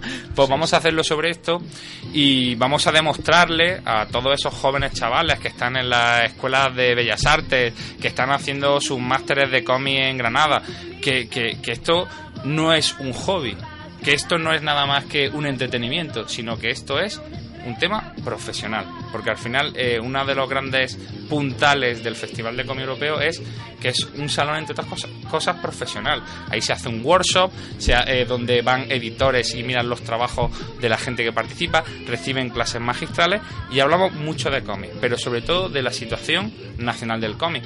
Y Mortadelo de Filemón, eh, desgraciadamente, es uno de los pocos ejemplos que tenemos a nivel nacional de un cómic que se vende y de un autor que vive de dibujar cómics. Si nosotros observamos ahora mismo la- el panorama nacional del cómic, lo que nos encontramos es que, bueno, el cómic es un añadido más y son diseñadores, son, eh, no sé, hacen páginas web, eh, están haciendo cualquier cosa y el cómic es lo que dibujan por las noches. Pues no, nosotros tenemos que llegar a ese nivel que está en Estados Unidos y en otros países. Y el Festival de Cómic Europeo lo que intenta es justamente eso, poner en valor eh, todos esos grandes autores y nuevos autores nacionales que existen ahora mismo. De ahí surge la idea. Y de ahí surge de que a nosotros nos vienen estos dos, estos dos pequeños hombres, estos dos pequeños hobbits que tenemos aquí, y, y me dicen, y me dicen, oye, que hemos pensado en hacer un, un- un corto de Mortadelo y Filemón. Y o hacer un vídeo. Me dijeron, me dijeron hacer un vídeo. Un vídeo de uno o dos minutos. Y yo dije, pero no da vergüenza venir al Festival de Camiones Feos a decir "Ah, un vídeo, hay que hacer un corto. y ahí los pusimos. Y, encima me ponen de productor en, el, en los títulos de crédito. Por el- increparles. Vamos, de, de pringaos, es que no, no queda otra al fin y al cabo. Oye, eh, para hay un tercer festival de... Porque ya va, pues eh, este año fue la, la cuarta edición. ¿Hay un quinto festival Sí, sí, sí, sí. previsto? ¿Para cuándo? Para, para junio del 2017 tendremos nuestra quinta edición del Festival de Cómic Europeo y además con, con muchísimas novedades porque muchas veces la gente solo en el festival percibe la imagen exterior, ¿no? Pues que son las charlas, que son... Pero este año eh, tuvimos un gran grupo de representantes de editoriales, tanto nacionales como internacionales, que estuvieron con nosotros. Y tuvimos unas reuniones de trabajo interno muy fuertes con ellas y yo creo que, que ya el cuarto fue un cambio y el quinto Va a ser ya la consolidación definitiva. va a ser eh, no la consolidación definitiva va a ser el momento en el que directamente los mangakas y, y amantes de superhéroes van a acabar su relación con nosotros ¿Qué temática? ¿Alguna temática? ¿Se puede no nosotros siempre siempre en, en principio no es como cinefan que solemos Sí. trabajar una temática o a lo mejor el certamen de novela histórica en este caso jugamos con muchos puntos pero sí que es verdad que ahora mismo contamos con una cantera, yo no sé si la gente conoce a, a Juanjo Guarnido, ¿no? O a Díaz Canales o Munuera, en pues toda esa gente son las que nosotros estamos teniendo unas intensas relaciones con ellos a lo largo de estos días. Perfecto, pues pendientes todos a través de aquí, de Uniradio, de Remake y de Aquí la siempre me web. sacáis exclusivas, ¿eh? O sea, aquí sí, sí, sí, nosotros somos de los 80, es lo que pasa. Vamos a ver, ya que te interesa la siguiente, vamos a escucharla a ver qué nos cuenta de ello.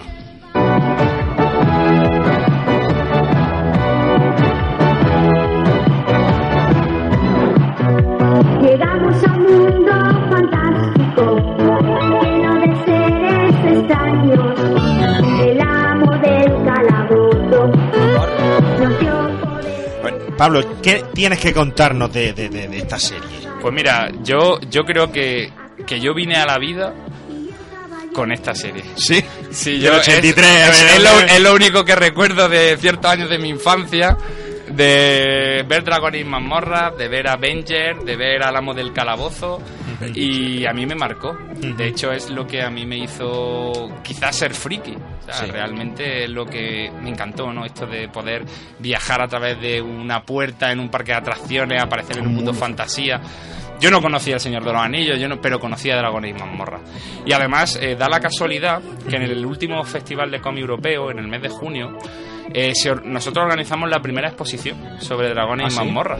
Eh, conse- eh, conseguimos que muchísimos autores nacionales hiciesen dibujos exclusivos para el festival de Dragones y Mazmorra y hicimos una exposición con paneles explicando cómo fue la serie, los problemas que tuvo.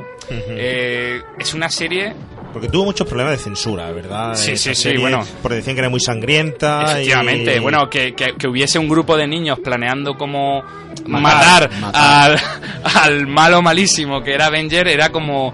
Algo que, se- algo que pasa pero que no se puede contar.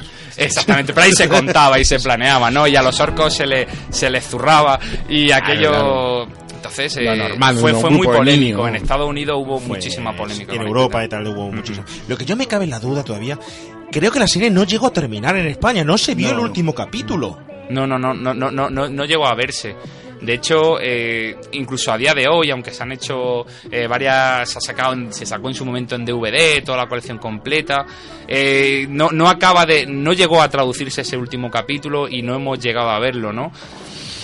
Bueno, eh, yo creo que, que esta serie es una serie que antes o después volverá a la televisión con, un, con una nueva imagen Y con en un ima- mija- en- mejor porque, ade- remake. porque En además imagen real, en imagen real. eh, bueno, como las últimas películas de imagen real, ¿no? Por No, favor, como la sí, última sí. Así, me, me encantaría ver Dragón y Mamorra en imagen real. No, pero, pero a mí no me interesaría. Yo- a mí me la película de interesaría Dragon Morra, si si algo como Dragon Ball no me interesa. No, no, tampoco. No, si hacen algo como Dragon Ball, mejor que es A no. ver. Eh, bueno, aparte de esta serie, que no terminó y tal, y todos los proble- problemas que tuvo. Pero bueno, tenemos más series en el panorama español en esos años. Vamos a ver la, la siguiente.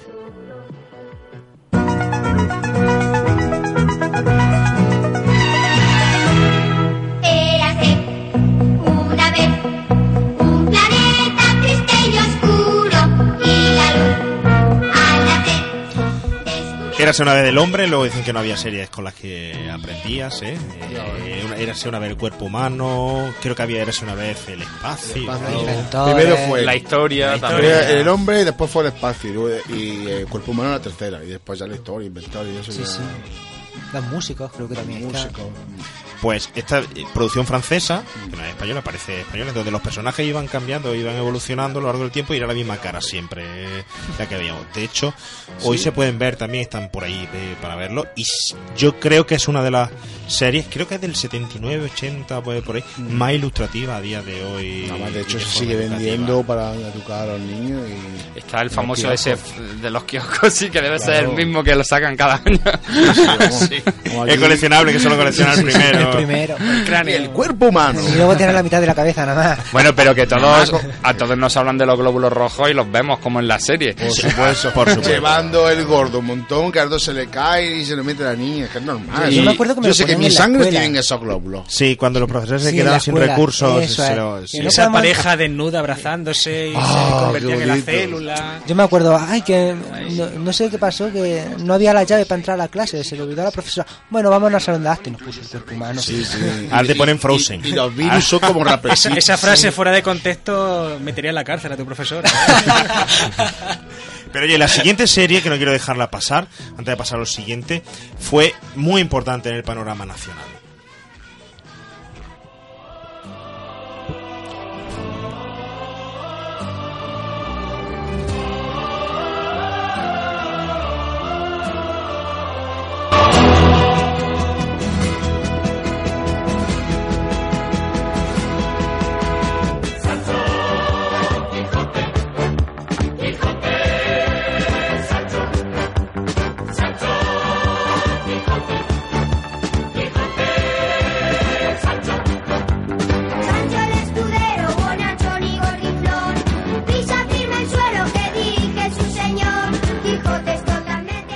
Don Quijote de la Mancha. Esto fue una serie del año 79 de producción de televisión española que fomentó muchísimo. Mira que la obra de Cervantes es internacionalmente conocida, pero esta serie fomentó muchísimo la figura de Don Quijote de la Mancha y su conocimiento a través eh, de las fronteras. Se dobló en multitud de, países. Tuvo un presupuesto enorme y unas dificultades enormes porque querían que fuera lo más real posible al escenario de La Mancha. De hecho, en la producción de la película, de, los dibujos, eh, se realizó un rodaje a lo largo de dos semanas en helicóptero por lo alto de toda La Mancha para fotografiarla, para que posteriormente los dibujantes replicaran casi a la perfección todos los montes aquellos y los molinos de viento de, Ahora sería con drones, fíjate. Ahora sería Con todo, drones. todo- todo eso con, con drones, ¿no? Pero lo que se verá que fomentó muchísimo, se grabó la banda sonora, fue grabada por la banda, por la de Radio Televisión Española, eh, súper cuidada, es decir, y tiene mucho trasfondo detrás porque, bueno, hubo un momento que tuvo que cortarse la, la producción porque había tanto trabajo y era tan laboriosa que no se llegaba a los plazos de estreno capítulo tras capítulo y tiene una serie de historias por detrás que a quien no la conozca eh, le invito que, que, investigue un poco sobre ella porque es un legado realmente español del dibujo animado basado en la novela por excelencia de, de Miguel de, de Cervantes. Y bueno Muy es una cultura y es mu- era muy bonita muy dulce y, y que nos ha ayudado a aprobar los exámenes Por supuesto. porque claro no me voy a leer Quijote por el Pero, dibujo pero Quijote era pelirrojo, no, no, eso sí. el, eh, el doblaje que tenía, eh, eso era excepcional, en fin. Bueno, ¿qué os parece? Vamos a pasar eh, brevemente al remake prohibido, por lo menos eh, para, para hablar una de esas películas que pueden ser parecidas a las historias que cuenta Mortadelo y Filemón. Vámonos al remake prohibido. El remake prohibido con Javi García.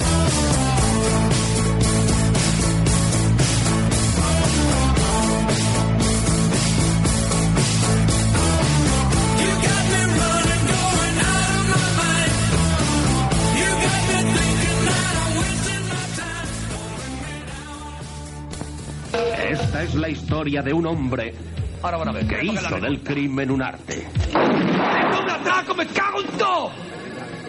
¡Mucho ojo que somos peligrosos!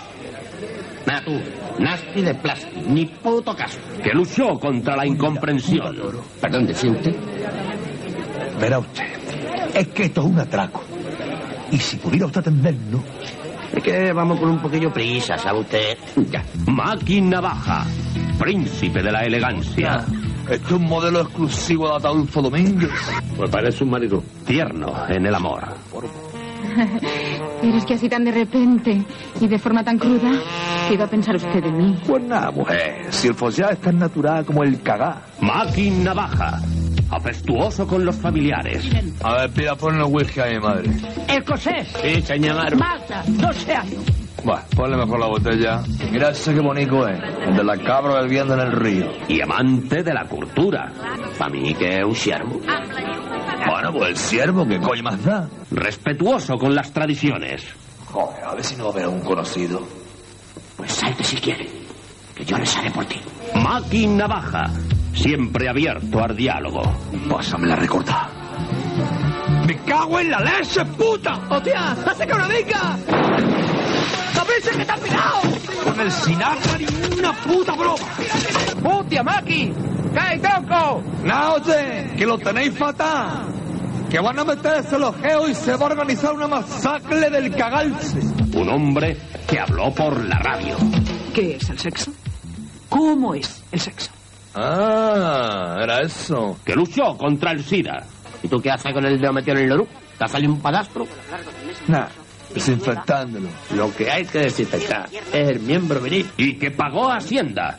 No como otros. ¿A cuánto asciende la deuda sin más el favor? El total es de 4.800.000 pesetas. ¡Hostia! Esta es la historia de Andrés Pajares. En Máquina Baja, el último chorizo. ¡Máquina baja! Bueno, eh, lamentablemente no tenemos a Javi García, ya hemos dicho que este- estaba intentando aprender polaco, le hacemos un pequeño homenaje de su sección, pero sobre todo los personajes de Mortadelo y Filemón a partir de los años 80, como hemos hablado antes, hace un fiel, intenta hacer un fiel, fiel reflejo de la sociedad española. Las calles por donde pasean los, de los cómics de Mortadelo y Filemón puede ser nuestra calle de barrio perfectamente. Esos edificios son, son nuestro barrio. Y reflejaba, pues bueno, esa situación, como tú hablabas de, de Expo 92, de, la, de Naranjito, a partir de los ochenta y tantos, etcétera y hay cinematografía y otro tipo de cómics eh, como era el cómic eh, de, de Mortadelo y Filemón no basado en perdón de Máquina Baja basado en, en Barcelona los arrabales de Barcelona etcétera donde mm, Máquina Baja paseaba por, por, por allí que se hizo una adaptación al cine Máquina Baja el último chorizo eh, y luego una segunda parte que sacaron con Andrés Pajares etcétera como esta tenemos otras muchas, ya no da tiempo, como Torrente, el brazo tonto de, de- de la ley, ¿no? Que también es una adaptación de esa España cañí, de un poco, bueno, pues ahí exagerada, ¿no? Pero, pero con un gran reparto, Tony Leblanc, etcétera. Eh, ¿Qué más? Tenemos pues recientemente Anacleto, también adaptación de, del cómic.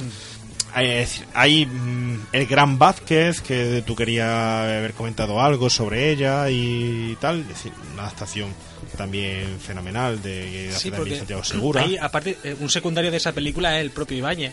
Y ahí sí. se ve un poco cómo era la dinámica de esa, de esa editorial y, y cómo funcionaban. Y, y el contraste entre uno y otro. Y cuando, es lo que hemos hablado antes, Vázquez era, pues eso, un sinvergüenza, un genio, pero un sinvergüenza que entregaba las cosas tarde. Yo recuerdo la escena esta en la que solo, solo dibuja las esquinas. Las esquinas. Las esquinas, lo entrega, le pagan. eh, no puedo ir al trabajo porque se ha muerto mi padre. Pasan dos semanas, no Se ha muerto por mi la misma razón.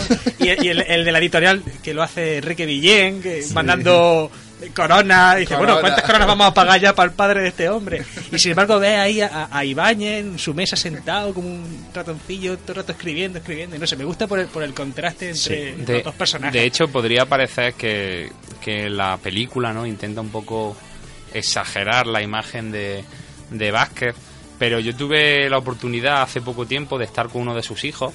Y, y, bueno, Se era queda peor, corto, ¿no? era peor. Se queda Eso era corto. de, de desaparecer varios meses Tenía- y, pero- na- y nadie sabe de él. familia. Además, de hecho, dice que estuvo en la cárcel porque tenía Por por, bigamia, bigamia. por bigamia. que tenía, estaba casado con varias mujeres. Esto es como narco, ¿no? Que ha salido ahora el hijo de, Pla- de Pablo Escobar diciendo, no, no, es que mi padre era peor. peor de lo que dice peor. la serie. es decir, Era que peor. era más sanguinario, más, más terrorista.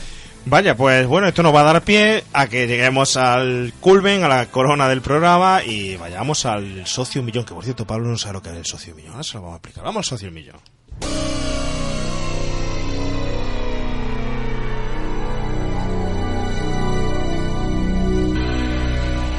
El socio, un millón.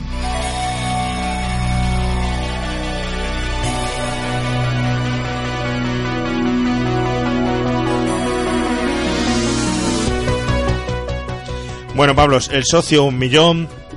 Te vamos a perdonar esta vez porque sabemos que estamos muy ajetreados y a lo mejor no tenido los títulos bien preparados, pero la próxima que venga más tranquilo no, no te escapas. Socio un millón. Antes, en los 80, del 70 y tanto al 80, eh, en los videoclub, para en- hacerte socio del videoclub no valía simplemente con ir y, y hacerte socio, sino que tú tenías que dejar una película en prenda, eh, pagar 15.000 pesetas para hacer socio y dejar una película. Era realmente una sociedad en la que tú dejabas el- en la película, se llenaba la estantería de películas de todos los socios y entre todos podían intercambiárselas. Entonces aquí, nuestro socio ya que ha llegado al millón, que sois vosotros, eh, nos tenéis que dejar los títulos de, de películas de los 80. Un título de serie Z, otro título de esos de serie B de 100 pesetillas eh, malucho, otro de 200 pesetas de mediodía eh, y otro un estreno ochentero de 300 pelotes eh, en condiciones.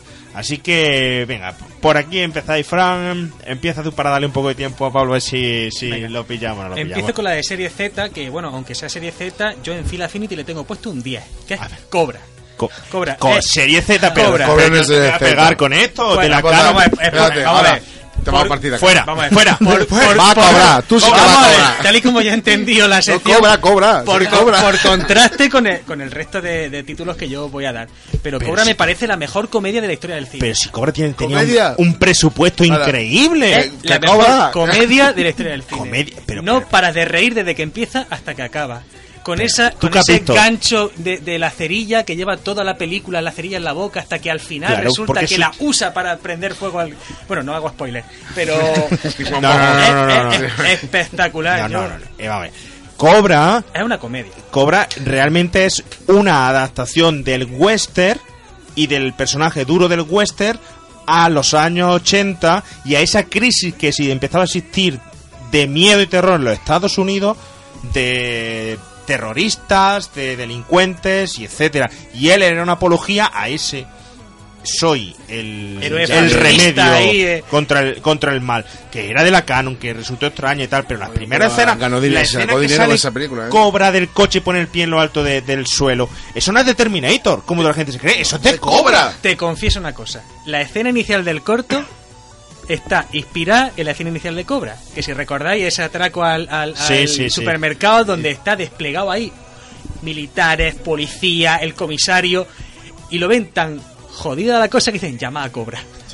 sí sí, sí. Bueno, Eh, por ahí te va, espectacular. por ahí te va a tío, es decir- por favor pasa a la siguiente porque te Vale, puedo pegar la siguiente, eh, amanece que no es poco. De, Vale, es nadie la entendió cuando se B, estrenó, sí, nadie la entendió, eh, ni los propios actores eh, han, lograban entender que estaban rodando porque era un humor tan absurdo, sin embargo era una película de culto, pero sin embargo a mí me parece una, una imprescindible del cine español de esa época. La siguiente, El Resplandor. Respl- El Resplandor. 200, eh, de 200 de pesetas 200 pelas. Pero es que porque la que he dejado de 300... eh, la Sí, que- en Rafa está de acuerdo porque Kubrick no, no, no lo soporta. No Cubri es caca.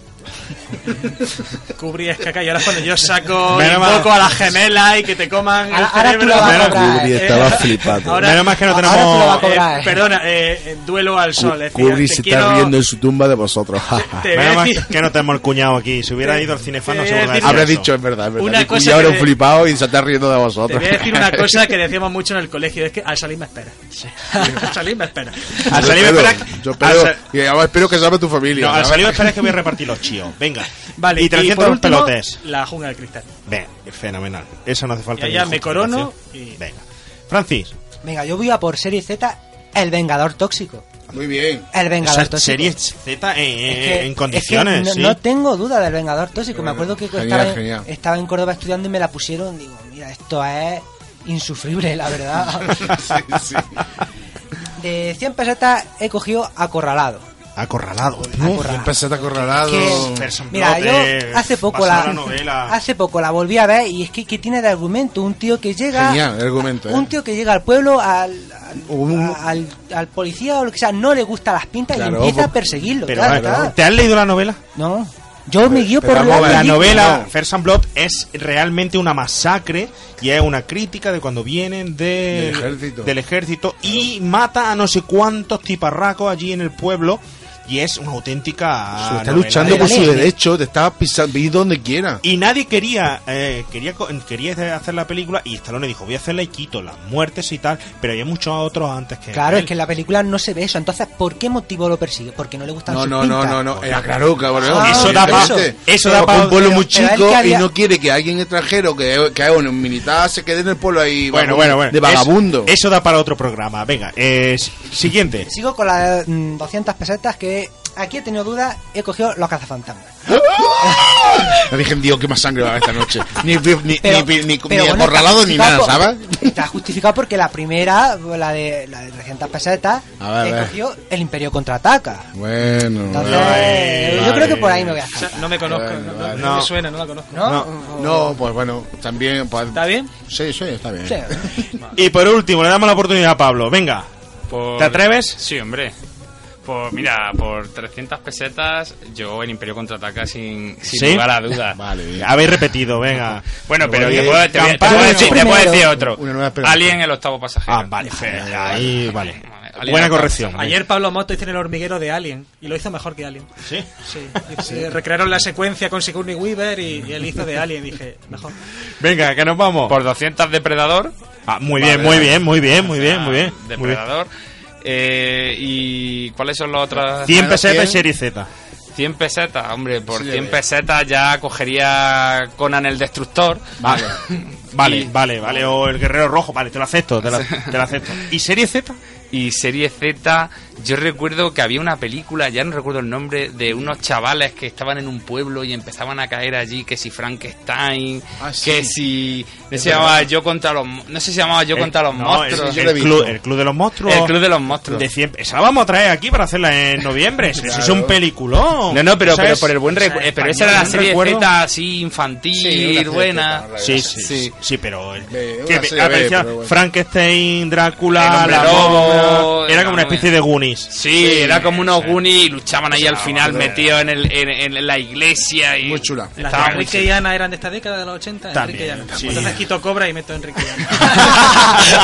Eso es para que no le pega a salir. La de disco chino, disco, es que disco, me enseña los disco chino, músculos y disco ya chino, me- me. Bueno, señores, lamentablemente estáis invitados y emplazados a cualquier otro programa, eh, una película que propongáis de los 80. Volvemos a hablar porque ha sido un, un placer. Agradeceros de haberte, haberos tenido aquí. Fran, sigue escribiendo, sigue con tu tema porque va fenomenal. Eh, me ha encantado, a mí me ha encantado el. Tengo una tasa de éxito del 100%. Solo ¿Sí? he escrito un guion y me lo han rodado. Sí. Entonces, éxito seguro. Francis, encantado de haber visto tu película. Esperemos que, que, bueno, que en los con- concursos y tal vaya todo fenomenal. Recordar que esta esta es vuestra casa, podéis volver cuando, cuando queráis. Pablo, eh, a ti mil gracias, sobre todo por las iniciativas que, que tienes, que, que fomentan eh, muchísimo nuestra cultura, cultura del cómic, cultura del cine, Cultura del tebeo. del tebeo. Sí, sí, sí, historietas, como dice Bañez. Son historietas. Y, y realmente ha sido una lástima poder conversar contigo Bueno, pero como he estado en otros programas, pero ya volveremos, ya volveremos. volveremos. Eh, Rafa, nos vemos la semana que viene con Sí, me ha parecido. el aparecido de Charlie Sin. ¿Habéis visto alguno? No. No. Eso es éxito de videoclub. Solo de videoclub, no de cine. Éxito de videoclub. Los videoclub abrieron por esa película. El aparecido. No las perdáis. Traeremos también a un invitado especial por aquí.